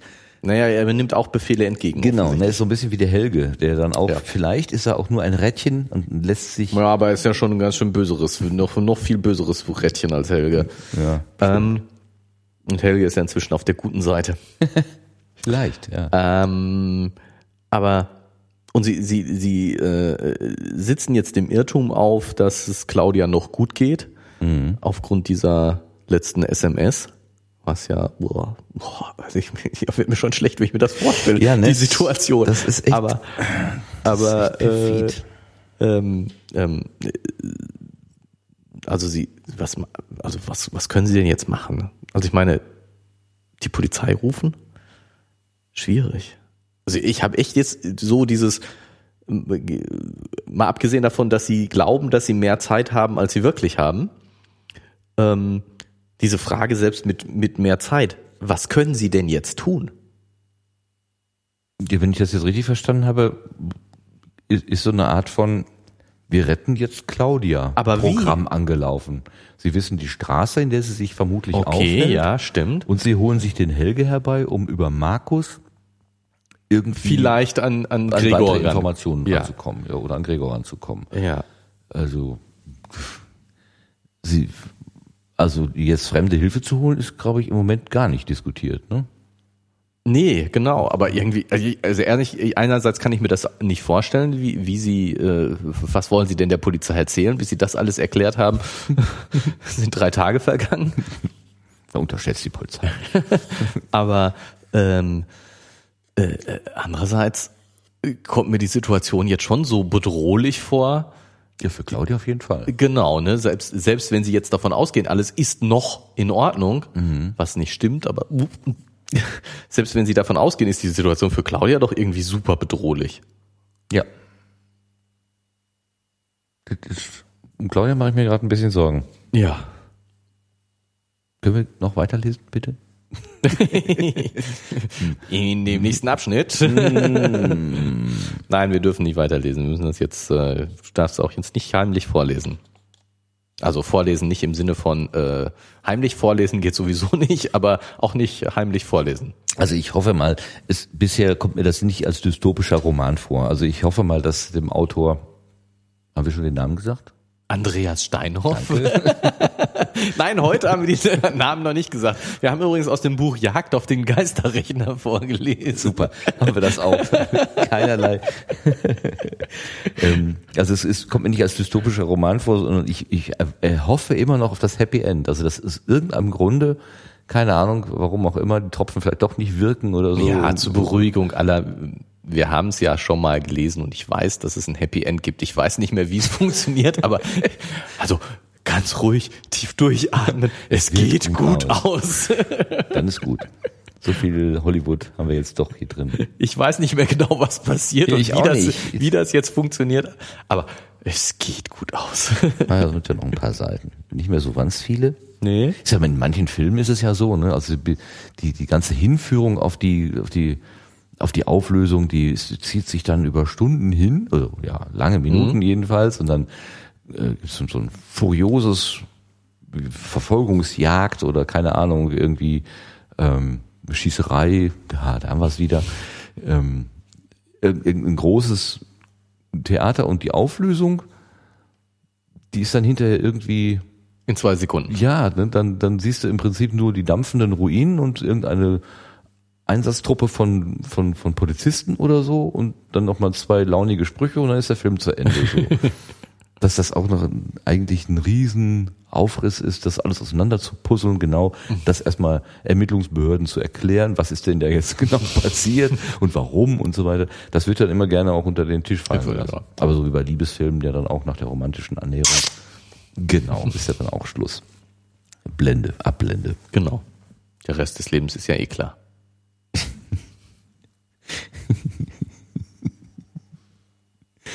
Und wenn sie nicht gestorben sind, Da dann muss ich, sie noch. ah, ich möchte das unbedingt mal wiederfinden. Irgendeine Königstochter, Schweden, schwedische Königstochter, war das im Schweden, hat, hat geheiratet und ZDF, ich habe das schon mal erzählt, hat das groß übertragen mit diesem Rolf Seelmann Eggebert, diesem Adelsexperten. Nee, ja, äh, aber da war noch ein anderer, da war einer aus dem, aus dem schwedischen, also der eigentlich Schwede war oder Schwede ist, aber der konnte auch Deutsch sprechen, er hat irgendwie aus der Nähe da kommentiert und der hat total launig kommentiert, so ähm, als die Reporterin meinte, ah, das ist ja alles so wunderschön hier und die, die Begeisterung, die Romantik und bla bla bla und er meinte dann so, so sinngemäß, ja, jetzt noch. der, der Ernst, äh, der stellt sich ja dann ab Äh, morgen oh ein, sozusagen. Ich auch, du lieber Gott, was hat der jetzt ernsthaft gesagt? Ich habe echt schon mal nach, nach diesem Ausschnitt gesucht, weil ich finde den so köstlich. Und sie wusste, also diese Reporterin wusste auch in dem Moment nicht so richtig, wie Was sie ich dass ich jetzt, also bei Königs gibt's das nicht. nee, es ist alles immer gut. Hat man ja bei Charles gesehen, wie, ne, ist alles immer gut. Alles immer gut. Auch da ist nicht immer alles gut. Ja, Gerrit, was machen Aber wir jetzt? spannend. Hast du noch einen Punkt? Ich bin ein bisschen äh, ausgepustet. Das ist diese, diese Diskussion hier mit äh, äh, somalischen Piraten und, so. Ja, und macht einen fertig, ne? das macht also diese diese das macht einen echt irre. Ja, äh, deswegen ähm, kannst du ähm, ich muss jetzt mal so ähm, äh, ja, wie soll ich das sagen? Kritik finde ich ein bisschen übertrieben. Aber ähm, dass die Claudia so total auf den Gregor abfährt und ähm, fällt für mich so ein bisschen vom Himmel. Verstehst du, was ich sagen will? Mhm. Ist mir so ein bisschen unglaubwürdig. also, weil die war doch sonst immer so eine, so eine taffe, will, ich will jetzt nicht sagen, will nichts, will nichts von keinen Männern wissen, aber doch sehr distanzierte und nicht so, ähm, man, ähm, ich finde, man hatte den Eindruck, als ob äh, die sexuelle Komponente von Männern äh, nicht so eine große Rolle bei ihr spielen, weil sie sie ähm, ist mit dem Charlie befreundet, aber will nichts von ihm wissen. Sie ist mit dem Helge befreundet, der nun wirklich äh, hinter jedem Rock her ist und auch hinter Claudia. Sie hat aber kein Problem damit, mit ihm befreundet zu sein, obwohl er offensichtlich attraktiv ist und offensichtlich Frauenherzen bezirzen kann, aber nicht Claudia. Ähm, der Bernd äh, ist mehr so ein väterlicher Freund, ähm, an den sie auch in sexueller Hinsicht keinen Gedanken verschwendet. Meinst du? Ganz sicher? Das fand ich so, kam so rüber, fand ich. Und jetzt kommt da der Gregor und plötzlich brennt es lichterloh. Das kommt mir so ein bisschen, weiß nicht. Finde ich ein bisschen überraschend. Naja, ich, Claudia ist auch überrascht. Sie ist selber überrascht von Das sich. stimmt. Kennst du so Situationen? Also ich kenne tatsächlich Situationen, wo ich innerlich eine Haltung habe, was weiß ich, äh, meine Kollegen gehen mir total auf den Nerv und ich sage, wenn jetzt noch einer kommt, ja, den, den ranze ich an oder so. Und dann kommt jemand und sagt, kannst du mal eben helfen? Und ich sage, ja klar, natürlich, was ist denn das Problem? also ich verhalte mich komplett anders, als ich mir eigentlich innerlich vorgenommen habe. Da, da stehe ich manchmal selber da und denke, hä? Was ist denn jetzt? Warum bist du denn Ja, nicht in dem Schatz. Sinne, ja, oder das. Ja. Warum bist du denn nicht an der Stelle auch dann so konsequent? Aber irgendwie, keine Ahnung, funktioniert nicht. Und ich, so sehe ich gerade Claudia. Die, die geht die ganze Sache tough an und dann passieren irgendwie so zwei, drei Sachen, die sie komplett überrumpeln. Also der, der, ähm, also erstmal, sie geht natürlich überlegt dahin, aber Ja, ja, gut, okay, aber das ist ja- eigentlich um ihn kennenzulernen. Genau, um ihn kennen. Das ist Und- ja und- jetzt und mehr so so ein bisschen, äh, ich will den mal kennenlernen, Ja. so ganz vorsichtig, so wie den Bernd auch. Das ist jetzt nicht, äh, da ist ja jetzt kein Unterschied. Sie geht ja nicht mit einem anderen Vorsatz hin, wie sie zu Bernd gegangen Und ist. sie wird keine Unterhose und keine Kondome in der Tasche haben. Das glaube ich. Genau, genau so, genau dieses, dieses, nö, nö, nö, also Quatsch, Ne? Also Ja. das Überlebenspaket hat sie nicht dabei. Hat sie nicht dabei. Eindeutig, Glaube ich nicht. Ja, Ähm, aber sie ist dann von der Situation irgendwie überrumpelt. Und vielleicht denkt sie sich, ja, warum denn jetzt auch nicht?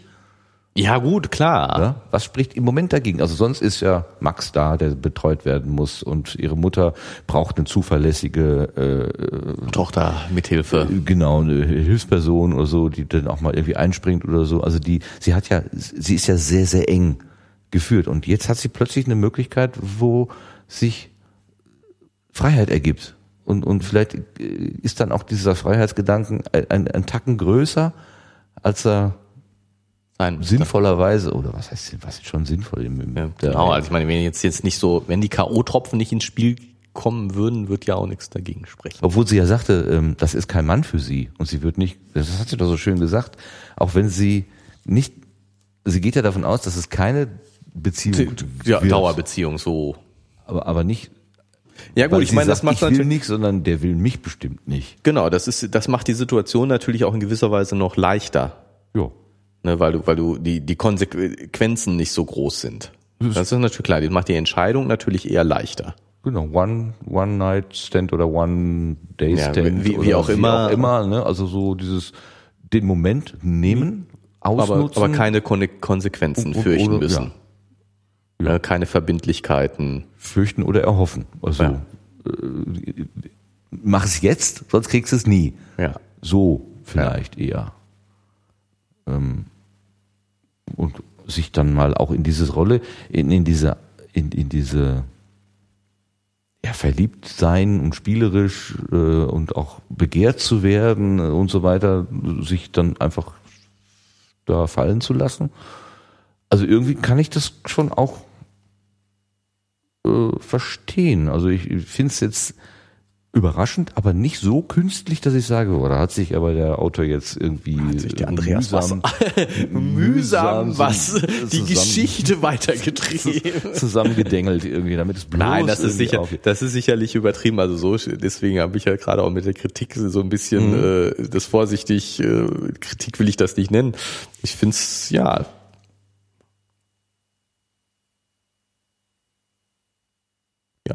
hätte Es ist, kommt schon ein bisschen überraschend. Es ist sicherlich ein schwacher Moment, würde ich mal sagen.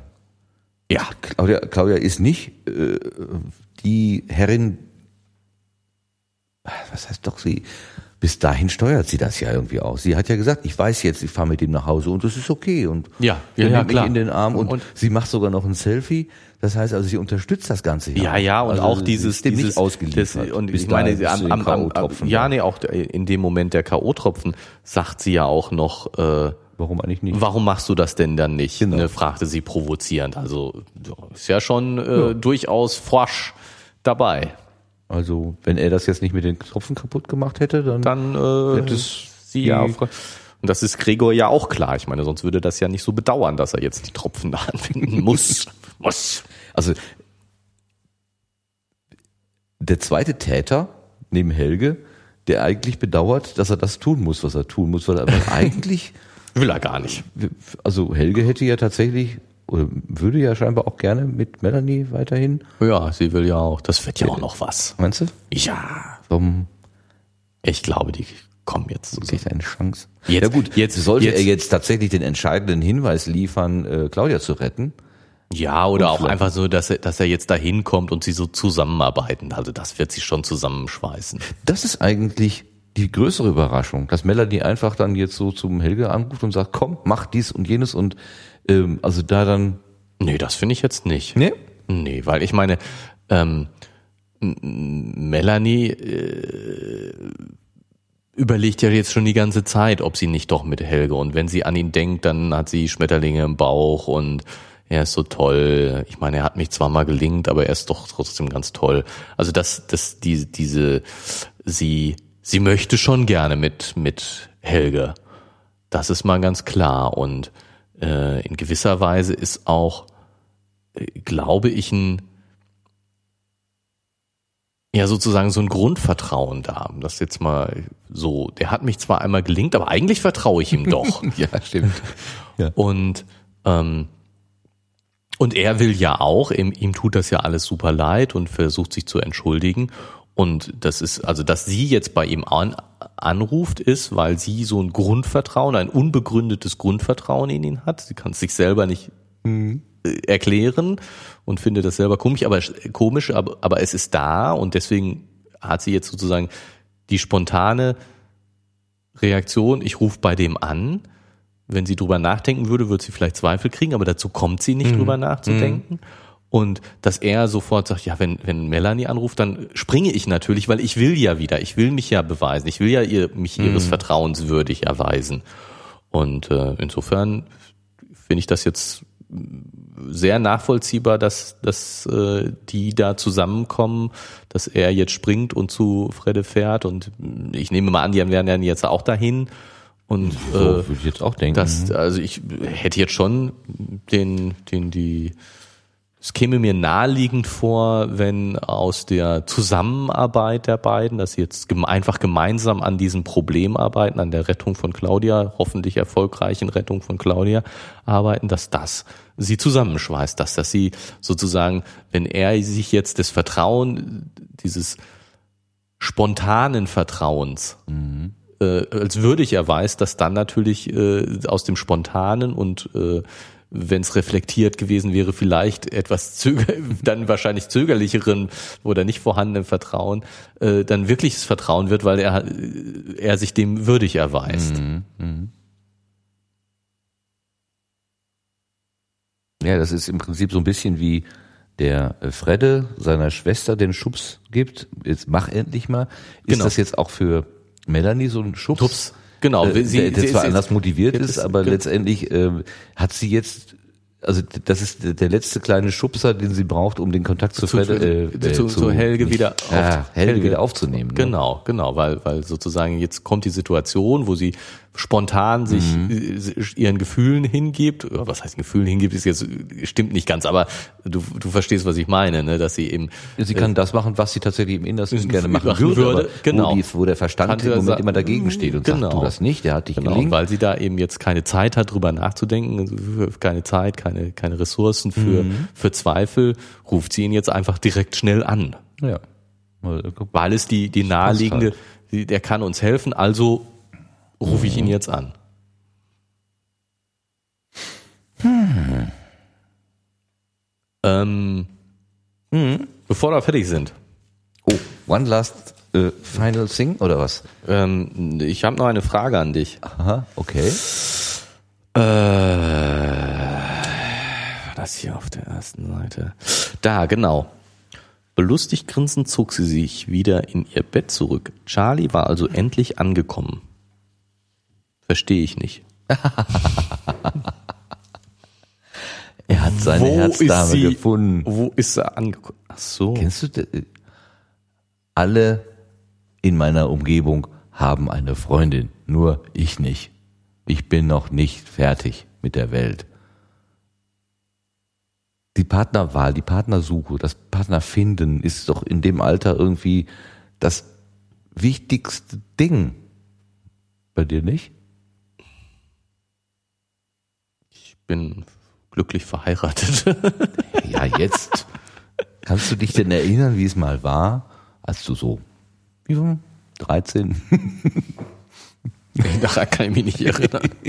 okay, so, so jung wirst du nicht gewesen sein. Nein, also ich, ähm, ähm, ich, ich, ich sehe darin tatsächlich dieses, dieses Gedankenspiel, ähm, wann krieg ich denn eine Freundin? Wann krieg ich denn einen Freund?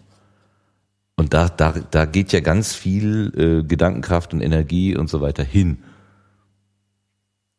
Und wenn man das dann hat, dann ist man da angekommen. Das ist meine, also das ist meine, äh, mein Verständnis dafür.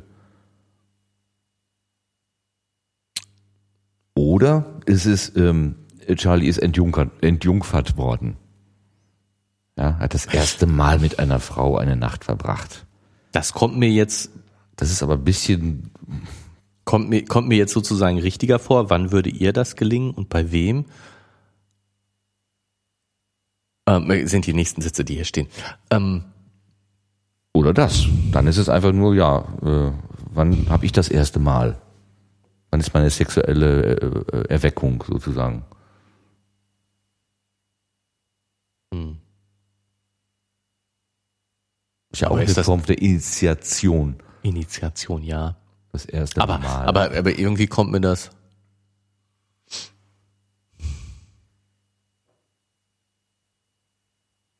Also das, das, das, das, das äh, Thema, ich will nicht sagen, dass wir da öffentlich drüber gesprochen hätten als, als Jugendliche. Das, äh, ich kann mich an, einen, an eine Situation erinnern, wo ein äh, etwas, äh,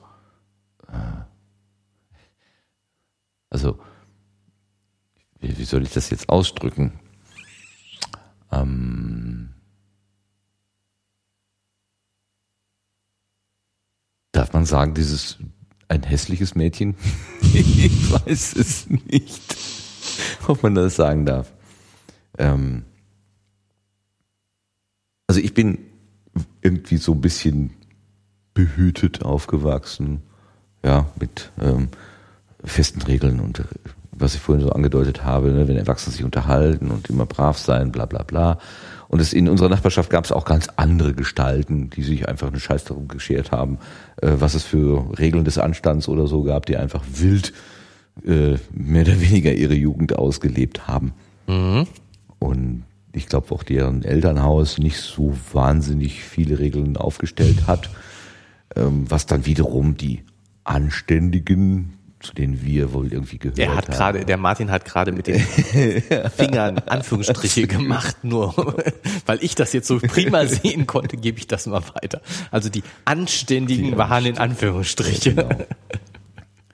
Und ähm, diese aus dieser aus dieser ähm, Nachbarschaft der der Wilden der Rohn, ähm, da gab's äh, mal eine Konfrontation, wo ich einfach über die Straße gegangen bin. Da kam eines ein, ein Mädchen, was etwas übergewichtig war ähm, und kam auf mich zu und schrie mich an.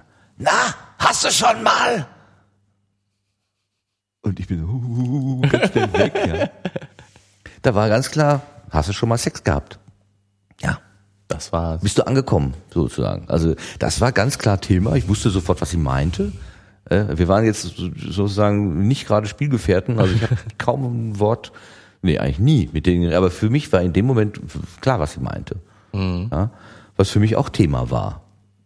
Wann wird das das erste Mal geben oder so? Was ist das? Was heißt das überhaupt? Und äh, diese unsere, meine Elterngeneration war auch nicht gerade locker im Umgang damit, um es mal so zu sagen. Ja, oder sie, also, ja, es war alles so gekünstelt irgendwie, so ganz komisch. Also das war also ganz, ganz eigenartig. Ähm, keine guten Vorbilder einfach. Äh, so, wo, wo ich sagen würde, ja, okay, das ist jetzt äh, Fortpflanzung als solche ist eine uh, komplett, also äh, ne? Ich meine, die, die, es, meine Elterngeneration hat es fertiggebracht, sozusagen Sexualität als etwas Schlechtes darzustellen. Und ich hätte jetzt einfach mal die Frage, wo komme ich denn her? Wie habt ihr es denn geschafft, mich irgendwie zu wir zeugen? haben uns geopfert. ja, genau. Ja, das sollen sie mir mal Wir erzählen. haben uns geopfert. Ne? Also ist ja auch nicht so. Glaube ich nicht dran. Inzwischen, äh, äh, also meine Mutter ist jetzt über 80, ich glaube, die ist inzwischen lockerer, als sie damals gewesen ist. Weil einfach die, die Zeiten waren auch irgendwie anders. Also, äh, das, das, ja. ähm, das wurde alles noch mehr hinter verschlossenen Türen Ja, also ich, über, ich überlege jetzt gerade, ob ich äh, aus der aus meiner ich kann mich nicht mehr erinnern, wie ich mit 13 war. Nee, ich- da war ich schon Situation- älter. Situation- 13 habe ich nur gesagt, weil ich dich als äh, frühreif äh, ärgern wollte. Aber Ja, von mir aus. das- Vielleicht warst du ja auch 13, keine Ahnung. Nee, nee, 13, also 13 auf, hat mich das sowas von überhaupt nicht interessiert. Also ich kann mich zwar nicht mehr daran erinnern, wie ich mit 13 war, aber da bin ich mir jetzt ganz sicher. ähm, aber vielleicht ist es sozusagen meine äh, Erinnerungslosigkeit überhaupt an die, meine Jugend, ähm, ähm, dass ich das in heute so sehe, aber ähm, ich, ich kann mich eben auch nicht daran erinnern, und so ein bisschen kann ich mich doch an meine Jugend erinnern, ähm, wenn auch nur schwach, ähm, dass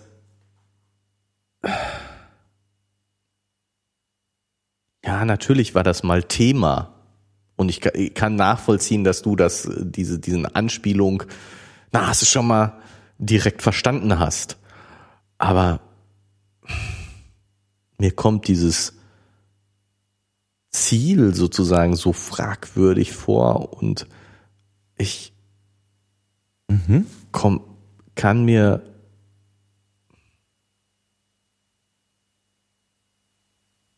ja, ich, ähm,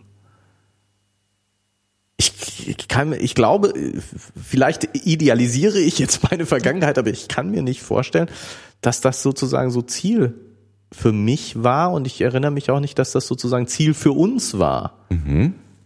So, ähm, dass entjungfern werden sozusagen so Ziel als als Ziel angesehen wird, als Ziel angesehen wurde. Es ist nicht, natürlich war das war das schon mal Thema. Hast du schon mal oder hast du noch nicht oder so? Ja, aber so dieses, jetzt musst du dich aber mal ranhalten, du wirst ja auch nicht jünger. Also das ja, ja, ist ja, sozusagen so ein Gedanke, den ich, den ich, den ich komisch finde und damals glaube ich nicht hatte und äh, deswegen kommt mir das vielleicht komisch vor mit diesem endlich angekommen. Das, das ist so, das setzt, die, setzt dieses Ziel quasi intrinsisch voraus, als ob das, ja, ja man muss jetzt mal ganz schnell äh, auch dazugehören irgendwie, ja. Die Erfahrung sammeln. Ich meine, es, ich, ich, ich meine das mal irgendwie gesehen zu haben hier bei, bei irgendwelchen Anrufsendern oder bei Domian oder so. Ich bin 26 und hatte noch keinen Sex. Ich habe ja, ein gut. Problem. Ja gut, okay, das, so. aber ich meine, davon bin ich mit 18 irgendwie noch so meilenweit entfernt, hm. dass ich Nö, sozusagen mir dieses dieses, du musst dich jetzt mal ranhalten, äh, mhm. Gefühl hat sich bei mir also überhaupt nie irgendwie eingestellt und ich hätte auch nie irgendjemand äh, oder wie gesagt, vielleicht idealisiere ich das jetzt. Ich will das jetzt nicht zu. Äh, ich weiß ja, jetzt, du bist ein attraktiver junger Mann gewesen, der Angebote noch und nöcher hatte. Ah, noch und nöcher hatte, genau. Aber sie und ich war der kleine, doof, dicke Junge, zu, der zu doof war, sie anzunehmen, die Angebote noch und nöcher, so wie das mit Jugendlichen schon mal ist, die so ähm, nicht wissen, was sie tun und insofern äh, bin ich nicht gerade mit 13 in Jugendquartier worden. Das, äh, das weiß ich aber sehr deutlich. Also insofern. Aber das Gefühl, nie zum Zuge zu kommen, wirst du nicht gehabt haben, vermutlich. Dafür bist du wirklich zu attraktiv gewesen. Woher willst du das denn wissen? Du hast mich mit 13 noch nicht gekannt. Okay. Ähm, das war jetzt auch eine äh, schelmische Bemerkung, vor allen Dingen auch das gewesen. Gewesen, genau. ja, ja heute nett. bin ich äh, nicht mehr attraktiv. Ist doch noch eine gute Partie. Ich frage mal deine Frau, was die dazu sagt. Okay. Ähm. Ähm, ja, aber so verstehe ich diese Zeile hier. Er ist jetzt ja. angekommen. Ja. Ja, okay, oder, du hast, du hast natürlich recht. Also oder so es ist viel, viel, viel unspektakulärer. Äh, die Schwester hat gemerkt, dass er die ganze Zeit sich nach Karren sehnt und hm. verzehrt hm. und äh, äh Nee, also ich würde schon komisch. Ja, aber dann würde das das so. das passt mit den Zeilen dir danach, weil dieses ja gleich danach auf sich bezieht. Ja, ja, richtig. Das, und und, das, das und insofern hast du schon recht. Es ist dieses äh, ist im ja vielleicht gehört das zum Erwachsenwerden auch dazu. So.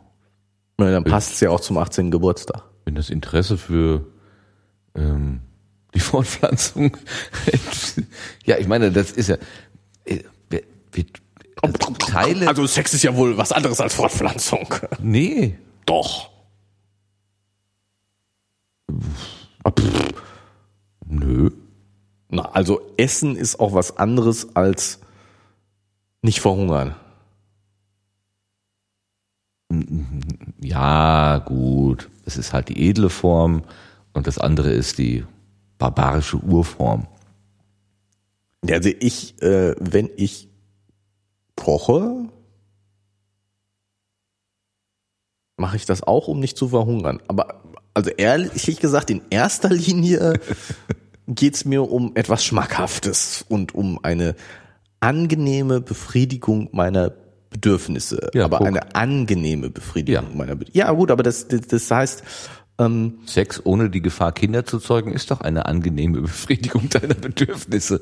ja, aber es dient nicht gerade in erster Linie der, der äh, Fortpflanzung. Nein, aber der Trieb, äh, der, der ist ja deswegen in uns drin. Also es ist ja nicht, es, Ja. wir müssen uns ja in der Regel nicht dazu zwingen, sondern es ist ja, es äh, kommt ja irgendwie so aus. Ja, aber es ist, äh, genau, es ist, es ist eine sehr, sehr angenehme Sache. Aber ähm, das ist doch genau der, ähm, darum geht's doch, das zu kultivieren. Das Angenehme. Also, es, äh, es, äh, Es ist, gestern war Welt-Aids-Tag und die Studenten hier, die haben äh, Waffeln gebacken und eine Tombola gemacht. Da hatten sie so Geschenke äh, bekommen vom äh, Sexshop hier im Erotikland, hat er irgendwie Sachen zur Verfügung gestellt, ganz witzig. Ähm, und man hätte gewinnen können einen kleinen Vibrator. Der lag da so auch auf dem Tisch. Und dann, man merkt es so richtig, wie die Leute so, was ist, ja, auf- also, äh, ich war, ich habe so einfach, da, ja, okay, das ist, das ist halt das Ding da, okay, das liegt halt da. Ne? Ist so, wenn ich jetzt, das- wenn ich es jetzt gewonnen hätte, hätte ich es auch mitgenommen, kein Problem. Aber meine Kollegin, die neben mir stand, nahm es erstmal in die Hand. Was ist das denn? Ja, so, wir machen uns mal lustig darüber, weil äh, man muss ja irgendeine Haltung dazu haben und dann ist am besten, man macht sich lustig darüber, statt das Ding jetzt einfach als das zu nehmen, was es halt ist. Ist es das, was ich denke, dass es ist? War die Frage. Ja, was soll es denn sonst sein? ja. Und man merkte so irgendwie, auf der einen Seite, ich meine, es gibt Ingenieure, die haben einen Bauplan entwickelt, es gibt Fertigungsmaschinen, die haben das hergestellt. Also es ist eine Industrie für diese Dinger. Es wird hergestellt wie deine Zahnbürste, also es ist ein üblicher Artikel. Man muss jetzt nicht, wer weiß wie, äh, rumlaufen und danach suchen, sondern du kannst das hier im örtlichen Sexshop kaufen, kein, kein Problem. Dann liegt es hier, jeder weiß, was es ist und trotzdem gibt es irgendwie so ein so ein Haiti-Tai irgendwie da drumherum. Das finde ich irgendwie ganz eigenartig. Und die Studis, die da standen, die waren auch nicht. locker. Nee. Also auf der einen Seite schon, weil sie diese ganzen Sachen da liegen hatten, inklusive irgendwelche Einkaufsgutscheine, die man dann gehen konnte. Und, aber so richtig entspannt war das auch wiederum nicht. Also es ist wirklich immer noch so ein Thema, oder immer wieder, wahrscheinlich mit jeder Generation immer wieder, so ein Thema, ähm, auf der einen Seite heißt es hier in den Schulen werden Sexbilder auf den, auf den Handys rumgezeigt oder so eigene äh, äh, nackte Selfies wohl irgendwie rumgereicht oder so. Das scheint irgendwie ein ganz großes Thema zu sein. Sexting gibt es ein neues Wort sogar dafür. Ähm, und aber auf der anderen Seite gibt es immer noch Verklemmtheit äh, oder oder eine Unfähigkeit da irgendwie äh, in einer Form von Normalität mit umzugehen. Das hat mich ein bisschen gewundert. Gerade hier so mit, äh, mit, mit den Organisatoren selber. Ich meine, sie haben es ja da hingelegt. Sie hätten das ja dann auch irgendwie, keine Ahnung, unterm Tisch. Oh, Ja, sie, sie haben die 23. gewonnen. Ja, kommen Sie mal zur Seite. Ja, hier, das. Ja, aber ich meine, das, also das mit den, dass jetzt ähm, die, ah, wo fange ich an? Ähm, dass Dinge attraktiver dadurch werden, dass sie äh, geheim sind, dass sie äh, verboten sind, ähm, das kann ich schon sofort nachvollziehen. Also insofern, ähm, wenn was unterm Tisch gehandelt wird, dann ist es schon mal doppelt so viel wert. Ähm, und insofern ähm, ja, kann ich sozusagen das, diese, diese, was du sagtest, von wegen, dass, dass äh, äh, in, in Schulen äh, da auf dem Handy Dinge rumgereicht werden. Ach sowas, so, ja, äh, okay. Hm? Selfies, äh, freizügige, dass, dass ich natürlich, ähm, das ist sozusagen so halb, das darf keiner wissen, Mhm. ähm, das macht es natürlich doppelt attraktiv, Okay. das zu tun. Als Jugendkultur, die, als- wo die genau, Erwachsenen nicht reingucken gucken dürfen, dürfen, und so. genau. Ja, okay. Hm? Und ähm, ja, ich ähm, äh, stimme dir so halb zu. ähm, ich glaube auch, dass äh, vieles sozusagen so verklemmt ist und man eigentlich eher locker und ähm, normal damit umgehen sollte. Nichtsdestotrotz fällt mir das auch selber schwer. Also ich kann auch nicht äh, so und ich, es ist eben schon etwas sehr, sehr Privates in dem Sinne, dass ähm, man schnell in Bereiche kommt, wo man sehr verletzlich ist. Und dass es natürlich, dass es normal ist, die zu versuchen zu schützen. Ähm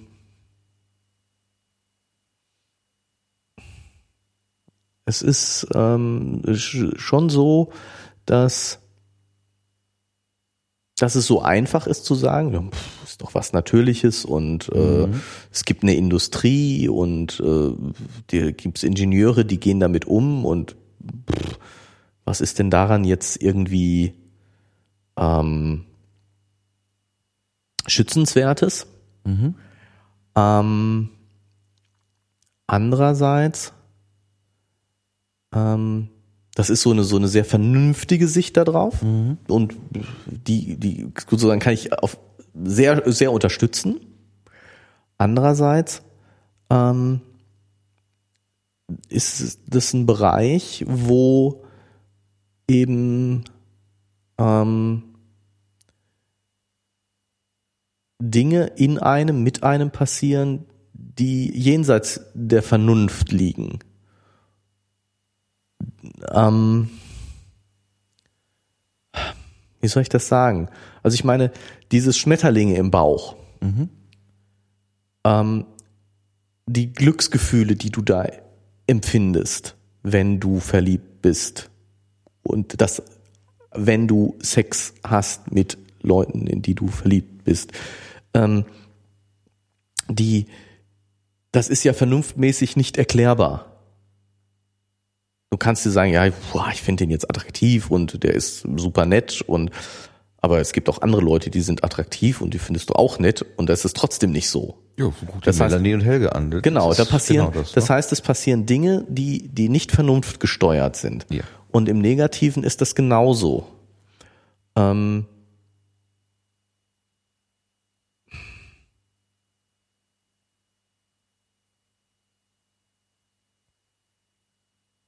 und weil man da eben so verletzlich ist, ist es, glaube ich, normal, dass man, dass man sich da schützen will.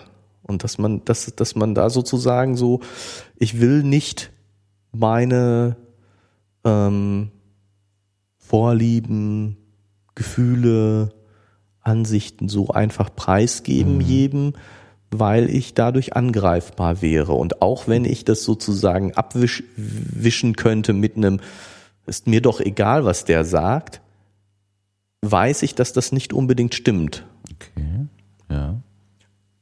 Ähm, es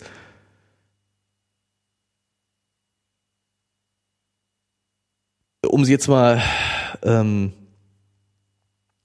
krass zu machen. Ja, Ich muss, muss, ich, muss ich, muss ich jetzt, ich habe die ganze Zeit überlegt, ob ich es erzählen soll oder nicht. Jetzt habe ich mich entschieden. okay. Ähm, Wir sind ja unter uns. wir sind ja unter uns, genau. Ähm, es hat mal eine, Situationen gegeben, wo ich äh, sexuell belästigt worden bin. Mhm. Es hat mich offensichtlich sehr beeindruckt. Es hat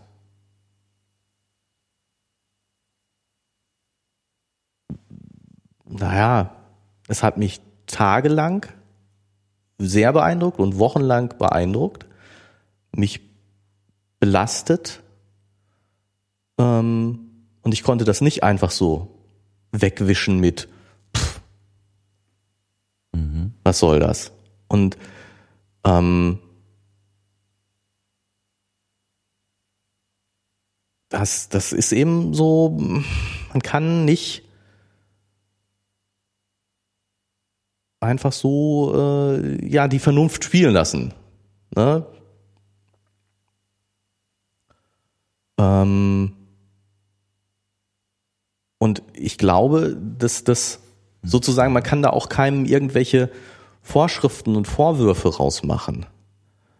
Ähm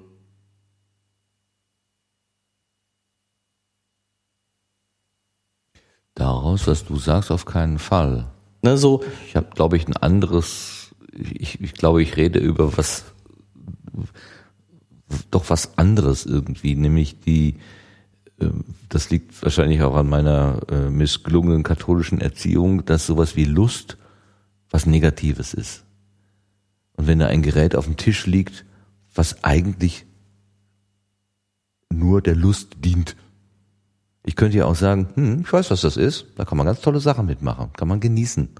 Ja, aber diese Aussage, das kann man genießen, impliziert ja, dass du dir vorstellen kannst, das zu genießen. Und jetzt könnte sich jemand darüber lustig machen, mhm. dass du das genießt. Und wenn das wirklich für dich eine Bedeutung hat, mhm dann kann das dich verletzen, wenn ja. sich jemand darüber lustig genau. macht. Und das ist, glaube ich, der Punkt. Dann geht man in diese komische Distanz, diese, dieses dann, und dann gebe ich lieber gar nicht zu, dass, dass ich das vielleicht genieße. Ja. Ne, das, das ist, ich glaube, dass das sozusagen dieses, dieses Verstecken meiner ähm, sexuellen Vorlieben, mhm. meine, was, was auch immer, überhaupt allen möglichen, die, was mit Sexualität zu tun hat, dieses Verstecken, hat, glaube ich, ganz viel mit äh, Angst vor Verletztheit zu tun. Und diese Angst vor Verletztheit kann ich ganz gut verstehen, mhm. weil man verletzlich ist in einer Weise, die rational nicht mehr nachvollziehbar ist.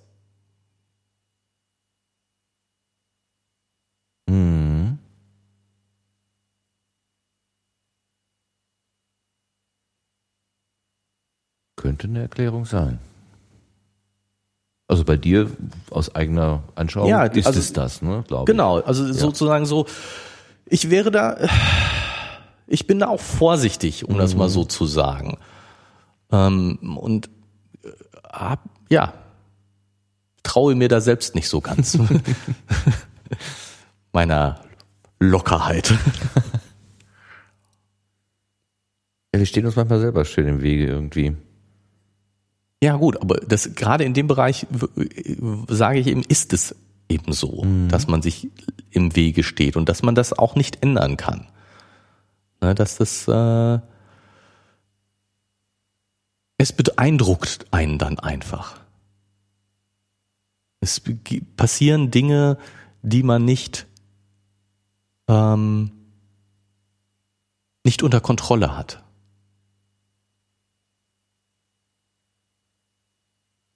So gefühlsmäßig. Ne? Die, die, ähm, es nützt nichts, wenn du dir sagst, pff, ist doch egal.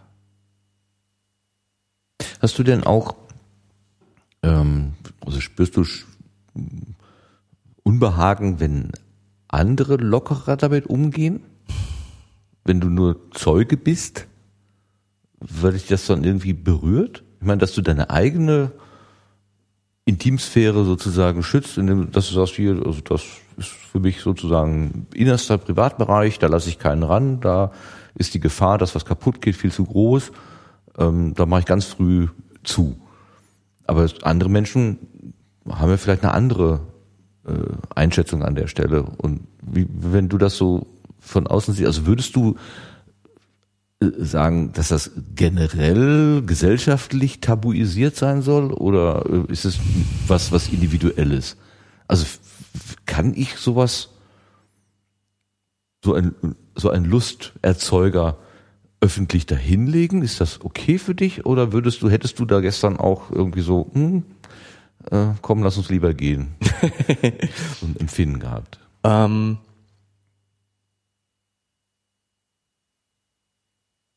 also ich, ich bin nicht der Meinung, dass ähm,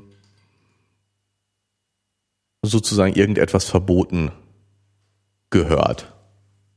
Also so im Sinne, ich finde das äh, nicht richtig, dass das Ding da liegt. Mhm. Ähm,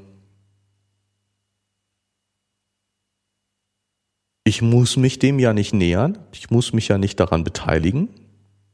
Ich hätte, glaube ich, jetzt da kein Problem mit gehabt, aber weiß ich nicht so genau. Es ist, ich wäre, glaube ich, auch nicht so richtig locker damit umgegangen, aber ja, so wirklich gestört hätte es mich auch nicht. Ähm, ich glaube schon, dass es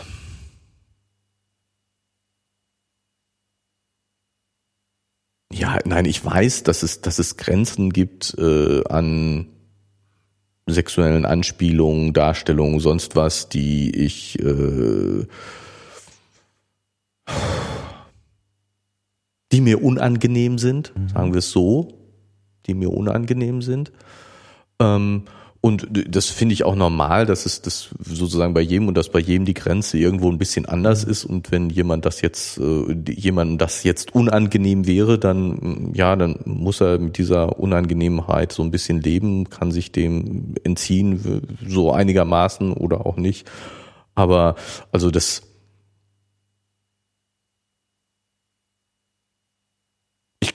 glaube, dass man da sozusagen gesellschaftlich äh, eine vernünftige Grenze finden kann, was noch öffentlich ist und was nicht mehr öffentlich ist.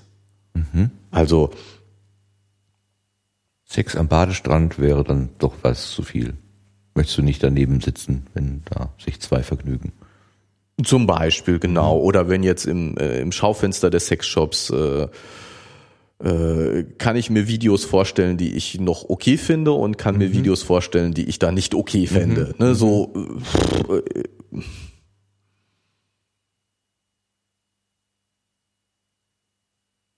bis hin zu, zu Videos, die ich äh, nicht nur nicht okay finde, die mich äh, sehr abstoßen mhm. würden und äh, pff, äh, ja, mhm. negativ berühren würden. wie, wie auch immer. Also ähm, und, und ja, das ist natürlich sozusagen so ein bisschen auch Gewohnheitssache, was man gewohnt ist zu sehen, mit konfrontiert zu werden. Und äh, wie gesagt, ich glaube schon, dass, dass das eigentlich, da sehe ich jetzt nicht wirklich ein Problem. Mhm. Ähm, der eine ist empfindlicher als der andere, aber insgesamt kommt, wird man sich schon auf ein vernünftiges Maß einigen oder was heißt ein vernünftig? Vernünftig ist natürlich Quatsch. Sie sind nicht vernünftig, sondern auf ein gemeinsames Maß. Vernünftig gibt's da nichts, sondern das ist einfach nur ja Empfinden. Ähm, und ich finde, ja, Entschuldigung, bitte. Ansonsten dieses ähm, Ja, wie viel ich. Nee, mach du mal. ich wollte das nur noch mal reflektieren, also diese, dieser Gedanke, dass es sich um, um ein letztendlich um einen Schutzmechanismus handelt. Also dieses, dieses äh, so etwas wie, wie äh, also Sexualität in der Öffentlichkeit zu besprechen, das deswegen schwierig ist, weil ich da mein Innerstes preisgebe und mich womöglich angreifbar und verletzlich äh, mache und da gerne einen Riegel vorschieben muss. Das finde ich so einen ganz interessanten Gedanken. Der war mir bisher so explizit noch gar nicht gekommen. Also ich habe eher so das Verklemmte, diese, diese Doppelmoral in der, in der Gesellschaft gesehen, wo wir ähm, nachweislich ähm, weil Kinder auf die Welt kommen. es wird gemacht, aber es, es darf dann irgendwie keine Freude machen, sondern es muss ein Opfer sein, wie du gerade so kolportiert hast. Ähm, oder wie ein, ein, ein Kabarettist auch mal sagte, ähm, wie nannte er das denn? Also äh, Sexualität nicht als, als Ausdruck von Freude, sondern eben als, ähm, als mühsamer, zielstrebiger Akt. Also ich will äh, äh, Schwangerschaft erzeugen, also muss ich das jetzt machen. Ja, macht zwar keinen Spaß, ähm, aber ich muss aber mich halt da, muss ja sein. Genau, bis das Ergebnis dann äh, herausgekommen ist. So. Ja. Nein, das ist natürlich Quatsch. Also ich, ich, ich finde schon, ähm, dass, dass Sexualität was mit Genuss, mit Freude zu tun hat und zu tun haben sollte, sollte vor allen Dingen, also das finde ich, finde ich ganz wichtig, ähm, dass äh, in keinem Fall irgendwelchen Zwang dabei ist und, und sobald es unangenehm ist, sollte man auf jeden Fall aufhören. So, ne? also für so, alle Beteiligten für gleichermaßen. Alle, ne? Für also alle Beteiligten ganz, es, ganz klar. Es kann nicht sein, dass einer sozusagen die Zeche zahlt, damit andere irgendwie nein, ihre Freude haben oder nein, so. Das, nein, nein, ne? das, also ganz, ganz, ganz wichtiger Grundsatz, dass äh, äh, das ja auf Freiwilligkeit basieren muss und, und beide oder alle Beteiligten, wenn nicht nur zwei sein, alle Beteiligten, ja, genau. äh, alle Beteiligten äh, nur Dinge machen, die sie äh, wollen und gerne machen und das ist, also das, das finde ich das Entscheidende und ähm, Darüber hinaus äh, finde ich es immer sehr problematisch, wenn man versucht, irgendwelche allgemeinen Vorschriften oder sowas mhm. daraus abzuleiten. Das, das finde ich sehr, sehr schwierig und sehr, sehr gefährlich, weil Menschen, glaube ich, gerade in dem Bereich sehr unterschiedlich sind. Ähm, und ich, ich habe das Gefühl, dass, dass man äh, da, äh, dass viele Leute, auch das ist ja sehr unterschiedlich, dass viele Leute in dem Bereich sehr, sehr verletzlich sind und ähm, dass es deswegen äh, ganz viel dieses unter, de, unter der Decke halten, ganz viel Schutzmechanismen ist. Und ja, oder sich lustig machen. Also dieses sich lustig machen. Ja, aber das, auch das ist nur ein Schutzmechanismus. Aber das ist natürlich, ja, das ja. ist natürlich ein falscher Schutzmechanismus. Das ist jetzt eben sozusagen, weil ich meine, meine Schwäche nicht zugeben kann. Mhm. Ich kann nicht zugeben, dass ich da verletzlich bin, also mache ich mich lustig. Mhm. Ich, ich tue so, als, genau, ich, ja. ich tue so, als ob ich stark wäre, indem ich mich darüber lustig mache. Und warum kann ich nicht einfach zugeben, dass ich da empfindlich und verletzlich bin? Mhm. Ich sage, das äh, berührt mich und das will ich jetzt lieber nicht. Da will ich jetzt lieber nicht drüber sprechen, weil das ist. Mhm. Ähm, ja, das würde auch vielleicht mehr. Aber das ist natürlich genau das Gegenteil von der Tabuisierung, die, von der du sprichst. Mhm. Dieses, dieses, äh, das darf keinen Spaß machen, ähm, ist natürlich das Gegenteil von, äh, ich gehe zwar vorsichtig, aber äh, äh, wahrhaftig damit um. Also das, das finde ich, das finde ich jetzt schon einen Anspruch, äh, den, den, den ich gut fände, dass man eben ähm, sich auch zum Schutz von anderen eben nicht lustig macht, einfach so. Mhm. Ne? Also, dass ich eben, wenn ich so einen so einen Vibrator da sehe, dass ich eben nicht mich über den Vibrator lustig mache, um mich selbst zu schützen, womit ich dann vielleicht jemand anderen verletze, mhm. der eben, für den das eben dann doch vielleicht was Wichtiges ist, ja. äh, und zu sagen, ich, und der dann in dem Moment nicht mehr zugeben kann, ich finde das eigentlich ein tolles Gerät. Ja, ja, da, so. ja, jetzt triffst du das auf den Punkt, finde ich sehr gut, ja. Ähm, genau. Und Genau, wenn alle giggeln, dann kann nicht der eine, kann einer sagen, ja, aber äh, das Eigentlich ist finde ich das, ich hätte das gerne. Genau. ja, dann, kann ich das bitte gewinnen? ähm, und, und das ist natürlich, äh, was natürlich nicht heißt, dass man immer äh, super total ernst sein muss. Mhm. Aber äh, schon ja, wenn man jetzt einfach so seine Empfindlichkeit zugibt und sagt, äh, ich fühle mich jetzt gerade unsicher, mhm. ich weiß jetzt gerade nicht, wie ich damit umgehen soll, genau. dann ist das, dann ist das viel einfacher danach dann einen Scherz zu machen und viel, viel unver, also ja sozusagen weniger verletzend. Mhm. Mhm. Und ja, wie gesagt, ich ich glaube, dass das, oder ich kann mir gut vorstellen, dass, dass diese ähm, ja, ich meine, ich habe ja hm, katholische Kirche, ähm, dieses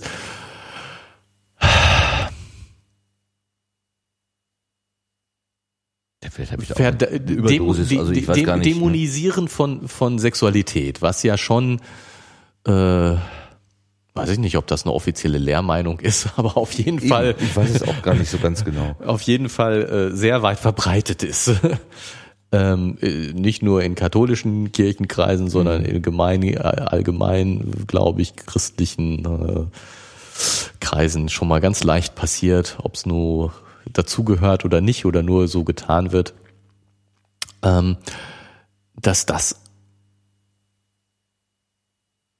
ja auch nur, ein, also es kommt mir so, häufig so vor wie einfach nur ein Schutzmechanismus. Was ich, ich lehne es einfach ab, was mich unsicher macht. Mich selbst, mich persönlich Mhm. macht es Unsicherheit, deswegen Ganz lehne, großen Bogen, ne? deswegen lehne ich es für alle Leute ab, ne? Oder lehne ich es für mich ab und dann, weil, äh, weil das ja eine, weil ich die Position irgendwie vertreten muss, muss ich es für alle ablehnen. Also so kommt mir das häufig vor. Ja, ja. So, Ich, also aus einer, aus einer erstmal aus liberaleren Perspektive will ich ja sagen, die Kirche oder das, was ich da mal gelehrt bekommen habe, sagt, äh, pass auf deinen Nächsten auf, nutz den nicht aus, du hast Verantwortung für den, den Ja, der, der Nächsten, ganz- ja. Also äh, hab ein Auge auf den Menschen und, und nutzt den nicht einfach, äh, quetscht den aus und, und äh, macht da irgendwie Unsinn mit. Und in dem Sinne ja, klar, diese Verantwortung habe ich auch für jeden Sexualpartner. Natürlich. Ja, und das kann aber jeden Tag ein anderer sein. Das, das ist ja nicht, wenn das im, wenn das innerhalb des, der, der Vereinbarung ist und ich jetzt nicht eine Hoffnung wecke und sag, ja, äh, hier, äh, äh, du denkst jetzt, wir haben damit, wir haben jetzt eine Nacht gemeinsam verbracht und du glaubst, die nächsten 50 Jahre verbringen wir gemeinsam äh, miteinander, aber ich habe eigentlich eine ganz andere Vorstellung davon, ähm, dann ist, bin ich vielleicht auch nicht sehr sorgfältig mit oder sorgsam mit meinem Nächsten umgegangen an der Stelle. Ja, nee, nee, aber wenn klar. das klar ist, wenn das eine klare Absprache ist, warum denn dann nicht? Ja. Ja, und, und Das, das spricht doch nichts dagegen irgendwie. nein, also da, kann auch Mann mit Mann oder Frau mit Frau oder Mann mit Frau oder wie, das ist doch, wo soll da bitteschön das Problem sein? Ich weiß es nicht. ja. Also wenn, wie gesagt, die, es kommt auf die Freiwilligkeit an und äh, die, das, das alle nur Dinge machen, mit denen sie wirklich einverstanden sind und das auch aus einer kompetenten Perspektive Ja, raus. ja, klar. Ne? Das ist zum Beispiel, finde ich jetzt auch so, nur, nur wegen, äh, ja, Also das, Also- das müsste man natürlich, der, der, die, die Entscheidung sollte eine äh, Kompetenz, äh, kompet- eine, eine setzt eine Kompetenz voraus, dass ich das auch wirklich entscheiden kann. genau. Was nicht heißt, dass nicht Fehler passieren, aber äh, äh, auf jeden Fall sollte ich dazu in der Lage sein, Mhm. das zu entscheiden. Das ist zum Beispiel, finde ich, äh, äh, wenn man, wenn man jetzt sozusagen diese Freiwilligkeit sagt und jeder soll doch tun und lassen, was er will, dann ist man ja ganz schnell äh, in der pädophilen Ecke. Ne? So, die sagen ja auch, äh, die Kinder machen nur ich, was sie wollen, ne? Ich fragte ja vorher, aber da, dann kommt eben die, die, die können das eben nicht entscheiden. Punkt um, fertig aus ist, ne? genau. Fertig. Und damit Abhängigkeitsverhältnisse und, und damit und damit ist die, die diese Diskussion dann auch wieder äh, beendet, weil äh, ganz eindeutig Kinder können das nicht entscheiden. Punkt. So und damit ist ist obwohl ich sage, jeder soll tun und lassen, was er will. Es kann keine allgemeingültigen Vorschriften geben. Und Es, klar, du, nichts, also- ne, es gibt keine Verallgemein, es gibt nichts Böseres als Verallgemeinerung. Aber da ist es, dann ist wieder, kommt wieder eben doch wieder die allgemeingültige Vorschrift, die eben sagt, äh, Kinder sind nicht in der Lage, das zu entscheiden. Punkt. Und damit ist diese Diskussion sozusagen, es geht gar nicht, dass die zustimmen können. Nein, das denke ich auch. Also da, da ist ja auch die, die, also tu deinem Nächsten, äh, also hab deinen Nächsten im Auge, habe ich ja dann auch, äh, weil ich genau weiß, da ist noch keine Entscheidungsreife äh, Genau. äh, möglich. Was weiß ich, kann, äh, wo genau die Altersgrenze liegt, ob man, da gibt glaube ich mit 16 äh, ist man einwilligungsfähig oder so, also dann Ja, aber auch nur eingeschränkt oder so. Ne? Aber also es ist ja, die Details kenne ich da gar nicht. Ich Ja. weiß nur, es liegt, es, die Grenze liegt vor dem 18. Geburtstag, also wo man dann formal dann zum Erwachsenen wird irgendwie. Aber wo genau und wie, das, das juckt mich auch gar nicht. Also das ist, äh, wie, wie auch immer. Es scheint ja, gerade diese Pädophilie ist ja, ist ein Medienthema, als wäre das so weit verbreitet, als, als gäbe es das irgendwie an jeder Ecke. Wo, wobei ich das ehrlich gesagt auch nicht glauben kann.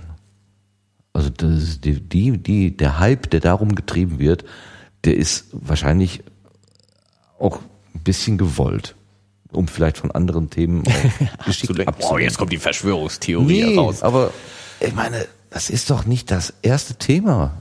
Oder sehe ich, ich meine, gut, ich habe keine Kinder, ich habe keine Vergleiche. Ähm, vielleicht müsste man mal mit jemandem darüber reden, der da was von versteht.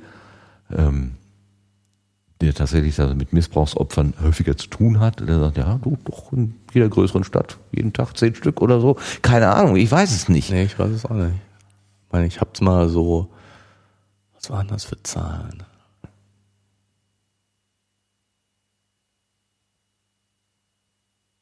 Also, ähm, ich habe jetzt, kann, ich krieg die Zahlen nicht mehr hin. Ich war mal erschreckt über die sozusagen den Anteil der Kinder, die ähm, Missbrauchserfahrungen machen im Laufe ihres Lebens. Ähm, ich krieg's aber nicht mehr auf die Reihe. Dann, Ähm, bevor wir jetzt hier irgendwie ins Spekulieren geraten, ist auch ja, also ich meine sowieso ja viel Spekulation dabei, weil ich meine, es gibt eine große Dunkelziffer und äh, wie groß die Dunkelziffer ist, kann man immer nur raten. Also insofern schwanken die Zahlen sowieso, je nachdem wer sie schätzt, deutlich. Ähm, Ja, aber dann so, so Maßnahmen wie, du darfst nicht mal mehr irgendwie, wenn, wenn, wenn du Fotos machst von deinen spielenden Kindern im Garten, wenn die da mit dem Wasserschlauch irgendwie rumspielen äh, im Sommer und da ist das Nachbarkind dabei, dann musst du aufpassen, dass du das nicht mitfotografierst oder so. Ist ja jetzt abgemildert worden, aber allein dieser Gesetzentwurf, der, der ist schon so über das Ziel hinausgeschossen irgendwie, dass man auch sagt, da ist so eine gewisse Hysterie äh, im Ja. Spiel. Die, die ist Ja. doch nicht mehr, äh, das ist doch nicht mehr das, das gesunde Maß eigentlich. Ja, zumal ich also jetzt mal wieder auf meine äh, jeder darf machen, was er will These zurückzukommen, ähm, äh, stellt sich ja sowieso die Frage, ähm,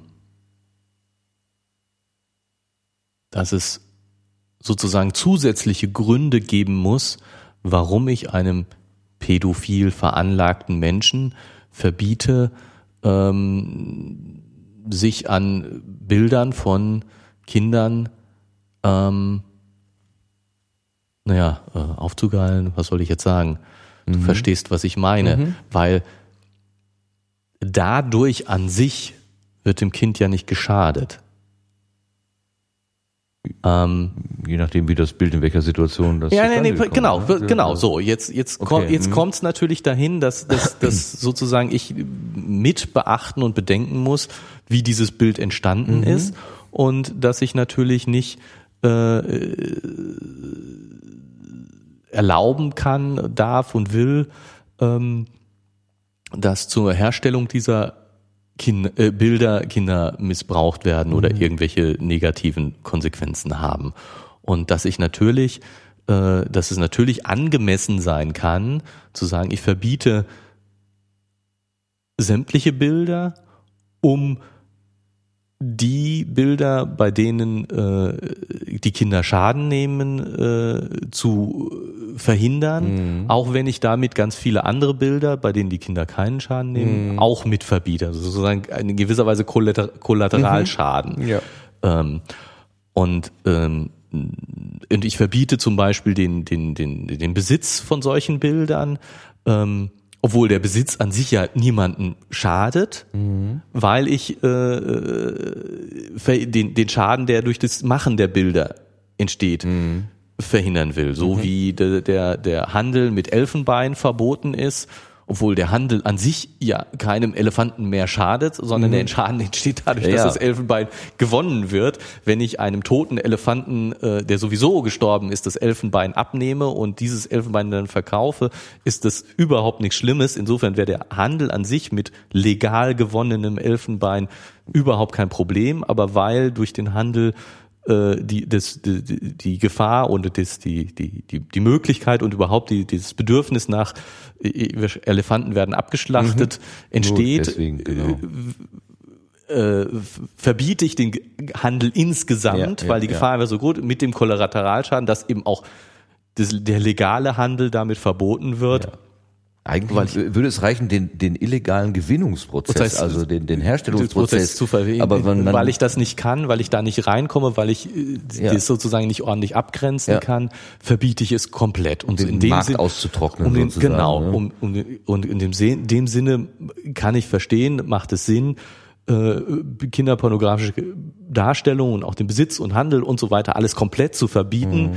weil äh, äh, ja, ne, weil weil eben die die die Gewinnung äh, mit so großen Gefahren und so äh, unmöglich ist Mhm. äh, sozusagen die, die ja das, ne ja, ja, das Prinzip ist schon, schon klar, Klar. aber es ist eigentlich auch so ein bisschen und ein, ein, äh, so ein, so, so, man gibt irgendwie auf, das Problem an der Wurzel zu packen und, und gibt Ja, sich mit gut. so einem Ja gut, aber es ist eben, es ist eben sehr, sehr schwierig, das Problem an der Wurzel zu packen und die, die das, das, ähm, äh, das Gef- Gefahrenpotenzial ist so groß, dass man das tut. Das, das finde ich okay und richtig und so.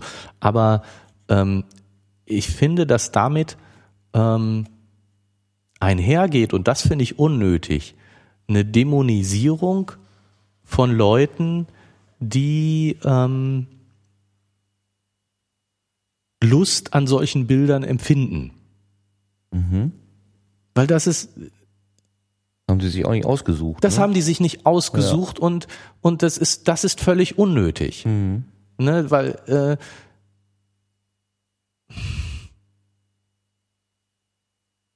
Es wäre nicht unnötig, wenn man wirklich sicher sein könnte, das sind im Prinzip nur Bilder, die nicht zum äh, entstanden sind, dadurch, dass jemand Schaden genommen hat. genau, genau. Ja, gut, jetzt kannst du natürlich her, her äh, argumentieren, dass du sagst, ja, aber das dort abgebildete Kind, das äh, nimmt vielleicht indirekt Schaden, weil dessen Abbild herumgereicht wird und irgendwann, äh, also es hat ja sozusagen, äh, verliert ja in dem Moment seine Intimsphäre, von der wir vorhin gesprochen haben. Ja, es wird zu einer Sache gemacht, also wenn von mir Nacktfotos rumgereicht worden wären, ich weiß nicht, wenn wir das vielleicht später mal, du wirst als Erwachsener bekommst du mit, da vor zehn Jahren oder so ist irgendwie ein Bild von dir durch die Welt gegeistert. an dem sich ganz viele aufgegeilt haben. Ist jetzt, könnte sogar mir vorstellen, könnte ein Knacks irgendwie hinterlassen. Weil das, ja, ja, ja, oh, ist auch schön. Meine Güte, jetzt haben wir uns aber in Themen hier hinein manövriert, also.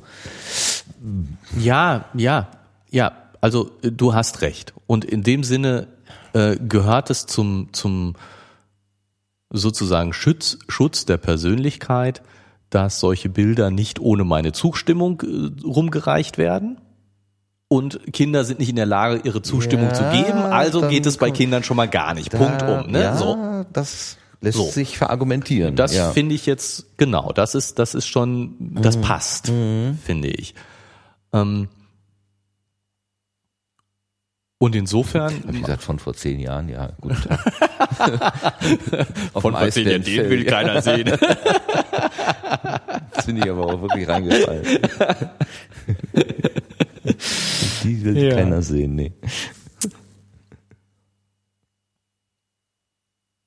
Ja, aber ich, bleib, ich bleib dabei, dass, dass ich es wirklich diese, diese Verurteilung der, diese, diese, diese sofortige und direkte Verurteilung von Leuten, die eben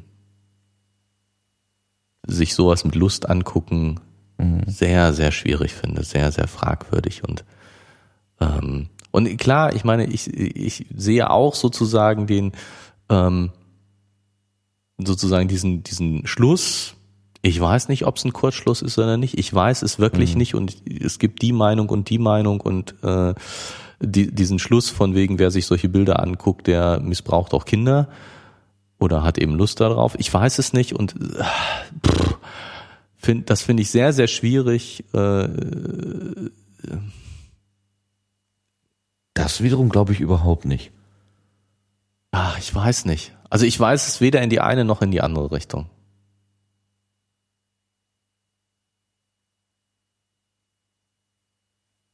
Das würde ja bedeuten, dieses Bilder angucken ist nur eine Vorstufe zu dem, was dann danach kommt.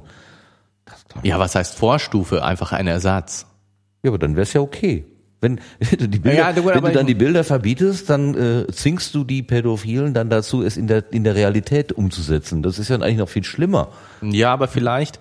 Du hast ja den Simulator äh, weggenommen. Der, äh, aber vielleicht äh, ist es so, dass ähm, die Bilder äh, dir zeigen, was du tun könntest.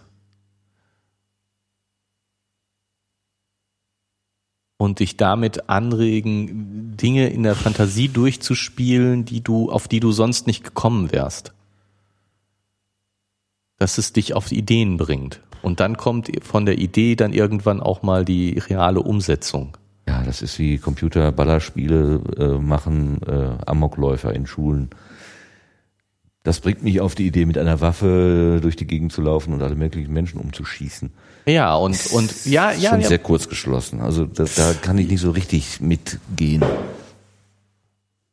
Ich, ich, ich weiß nicht. Also ich, also ich will jetzt ne, diese diese Ballerspieldiskussion. Ja, ja, ja klar, ja. sind wir natürlich.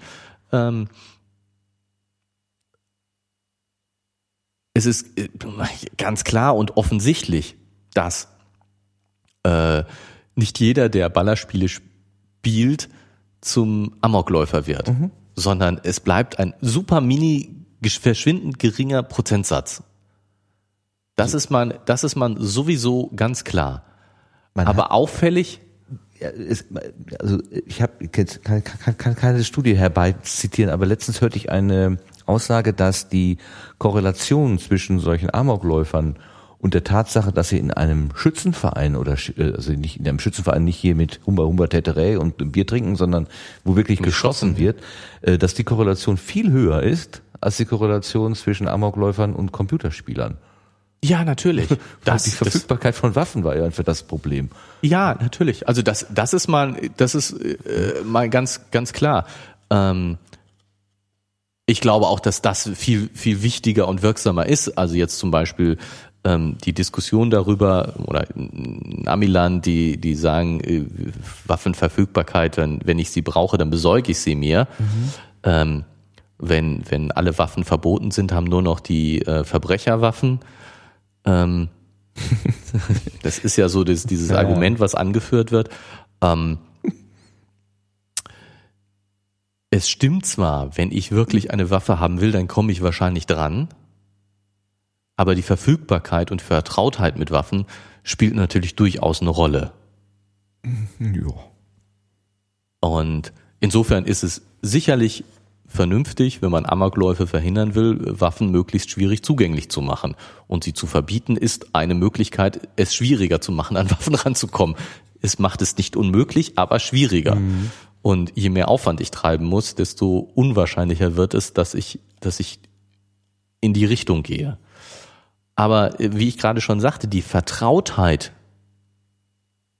mit Waffen spielt, glaube ich, auch eine ganz wichtige Rolle. Ich muss mir das vorstellen können. Ich muss damit, ich muss mich mit dem Gedanken vertraut machen, mhm. eine Waffe zu nehmen und in die Schule zu gehen. Das fällt nicht vom Himmel. Da arbeite ich lange dran. Und ich glaube, dass, dass, dass so Ballerspiele mich durchaus vertrauter mit Waffen machen, weil ich die Situation simuliere. Du hast völlig recht, dass die, dass die sozusagen die Zugänglichkeit, dass ich, und ich bin ja auch vertrauter, wenn ich Waffen wirklich in der Hand habe. Auch das schafft ja Vertrautheit. Äh, ja. Damit, ja. im Umgang also damit. Ich, ich habe ob ich recht habe oder nicht, äh, das sagt äh, euch jetzt das Licht. Will ich, äh, ich, ich habe eigentlich keine Weisheit, die ich irgendwie ver, ver, verkünden will. Ich, hab, ich versuche nur diese losen Enden, die sich da so gelegentlich bei mir so abbilden, irgendwie zusammenzubringen. Und weil du gerade das Wort vom kurzen Schluss äh, gewählt hast, ich fürchte, dass wir häufig, zu häufig auf kurze Schlüsse reinfallen und denken, dass wir mit Gesetzgebung in etwas übertriebenem Art, äh, Art und Weise die, die Sachen dann doch leicht in den Griff kriegen oder so. Das, das tun wir nicht. Nein, glaube ich das nicht. Tu, also ich, ich bin sehr glücklich, dass bei uns Waffenbesitz doch einigermaßen restriktiv gehandhabt Ja. wird und äh, da, da finde ich, das finde ich sehr gut und äh, dass da finde ich, finde ich die gesetzlichen Regelungen richtig und D- dass wir die Gewalt, also tatsächlich körperliche Gewalt, dass wir die kanalisieren. Es gibt Menschen, die werden dafür trainiert und bezahlt, dass sie für die Gewalt im Staat sorgen und alle anderen haben das bitte bleiben zu lassen. Ja. Wenn sie den Bedarf an Gewalt haben, dann sollen sie diese, diese Fachleute dafür rufen. Die können das juristisch einordnen und die haben dann auch die nötigen Mittel, um, ohne sich selber dabei weh zu tun. Also wenn Möglichst. alles gut geht. Ne? Ja. Möglichst, ne? Und das, das, das ist ja eine Kanalisierung. ja. Ja. Darum geht es ja letztendlich. Du kommst nicht ohne Gewalt aus, das ist mal eh klar. Äh, Also nur es, es geht halt darum, wer darf wann und unter welchen Regeln. Dass, dass das im Einzelfall immer rauf und runter diskutiert wird und ob es da nicht auch Exzesse gibt, wo dann Leute ihr Gewaltmonopol, was sie eigentlich haben, missbrauchen und so weiter. Gibt es auf Sind jeden Menschen, Fall, machen natürlich. Fehler, ganz klar. Aber das, das Grundprinzip erst einmal so. Ja. Ähm, dass, dass ich einfach nicht hingehe und Selbstjustiz ausübe, sondern sage, okay, ähm, ich habe hier zwar ein Problem, eine Auseinandersetzung mit irgendeinem, aber das lasse ich von Experten klären. Ich mache mich nicht selber dra äh, dran. D- Denn dann, dann hast du so eine, so eine Eskalation, so eine Spirale, Ja. äh, die irgendwann nicht mehr einzufangen ist. Ja. Ja, nee, das, Das, ist ja die ich. Idee, glaube ich, so habe ich das Ja. jedenfalls begriffen. Ja. Hat seine Nachteile, aber ich glaube, im Wesentlichen ist es besser als so eine Bürgerwehrgruppen, die sich dann irgendwie gegenseitig niederknallen oder Ja, so. und, und äh, Blutfäden und solche Scherze. Ja, also da stimme ich dir nur zu, dass, dass ich denke auch, dass es schon, es ist schon richtig, dass äh, das Gewaltmonopol beim Staat liegt und dass es dafür Nicht, ist nicht so, dass, dass ich nicht auch manchmal Lust habe, wenn gerade im, im Autoverkehr, wenn mir da einer irgendwie ganz quer kommt, dann möchte ich am liebsten aussteigen, dem einen runterhauen. Aber ich lass es dann lieber. Ja, nein, und, und du siehst ein, dass es richtiger ist, äh, dass du das nicht machen darfst. Ja, es gibt Regeln, die mir nicht gefallen, aber die ich aus höheren Werten sozusagen einhalte, wo ich sage, ja, Zähne knirschen, Zähne knirschen, aber es ist besser so. Ich möchte ja auch nicht, dass irgendeiner kommt, weil ich jetzt meine, oder weil er meint, ich hätte ihn irgendwie, keine Ahnung, drangsaliert. Ich bin dann vielleicht anderer Meinung und der darf mir dann eine runterhauen, ohne dafür zur Rechenschaft gezogen Ja. zu werden. Möchte ich auch nicht. Will ja auch geschützt sein. Ich will, das ist ja, ist ja der, die, die, äh, die allermeisten erfreuen sich ja eines Schutzes, aber sind sich dessen nicht bewusst und sind auch deswegen wahrscheinlich nicht bereit, gewisse Regeln dann auch zu ihren Lasten zu akzeptieren. Ja? Das fällt ja alles nicht vom Himmel. Unsere ganze Ordnung, die wir haben, so, bl- so blöd sie an gewissen Stellen auch ist, aber die ist ja, die, die, die ist ja erdacht, erschaffen, erhalten und die fällt ja nicht vom Himmel. Anarchie kann so schnell ein, äh, äh, über uns über, äh, rüberfallen. Also, ne, habt ihr dieses Buch gelesen, Stromausfall? Lass mal hier ein paar, paar Tage, paar Wochen kein Strom sein. Dann hast du aber hier wirklich kriegerische Auseinandersetzung. Da streiten sich Nachbarn um die Katze, die sie gerade gefangen haben, weil sie die essen wollen. Ja? Und das kann man sich vorstellen, dummerweise. Ja, das stimmt. Jetzt sind wir doch in der Dystopie gelandet. Verdammt, ich habe vorhin noch gesagt. Das Buch geht gut aus. Boah, Dieses Buch sind wir geht aber gut auf. wirklich weit, weit, weit. ja, wir sind super gewandert. Wir konnten uns von der Spannung nicht losreißen, würde ich sagen.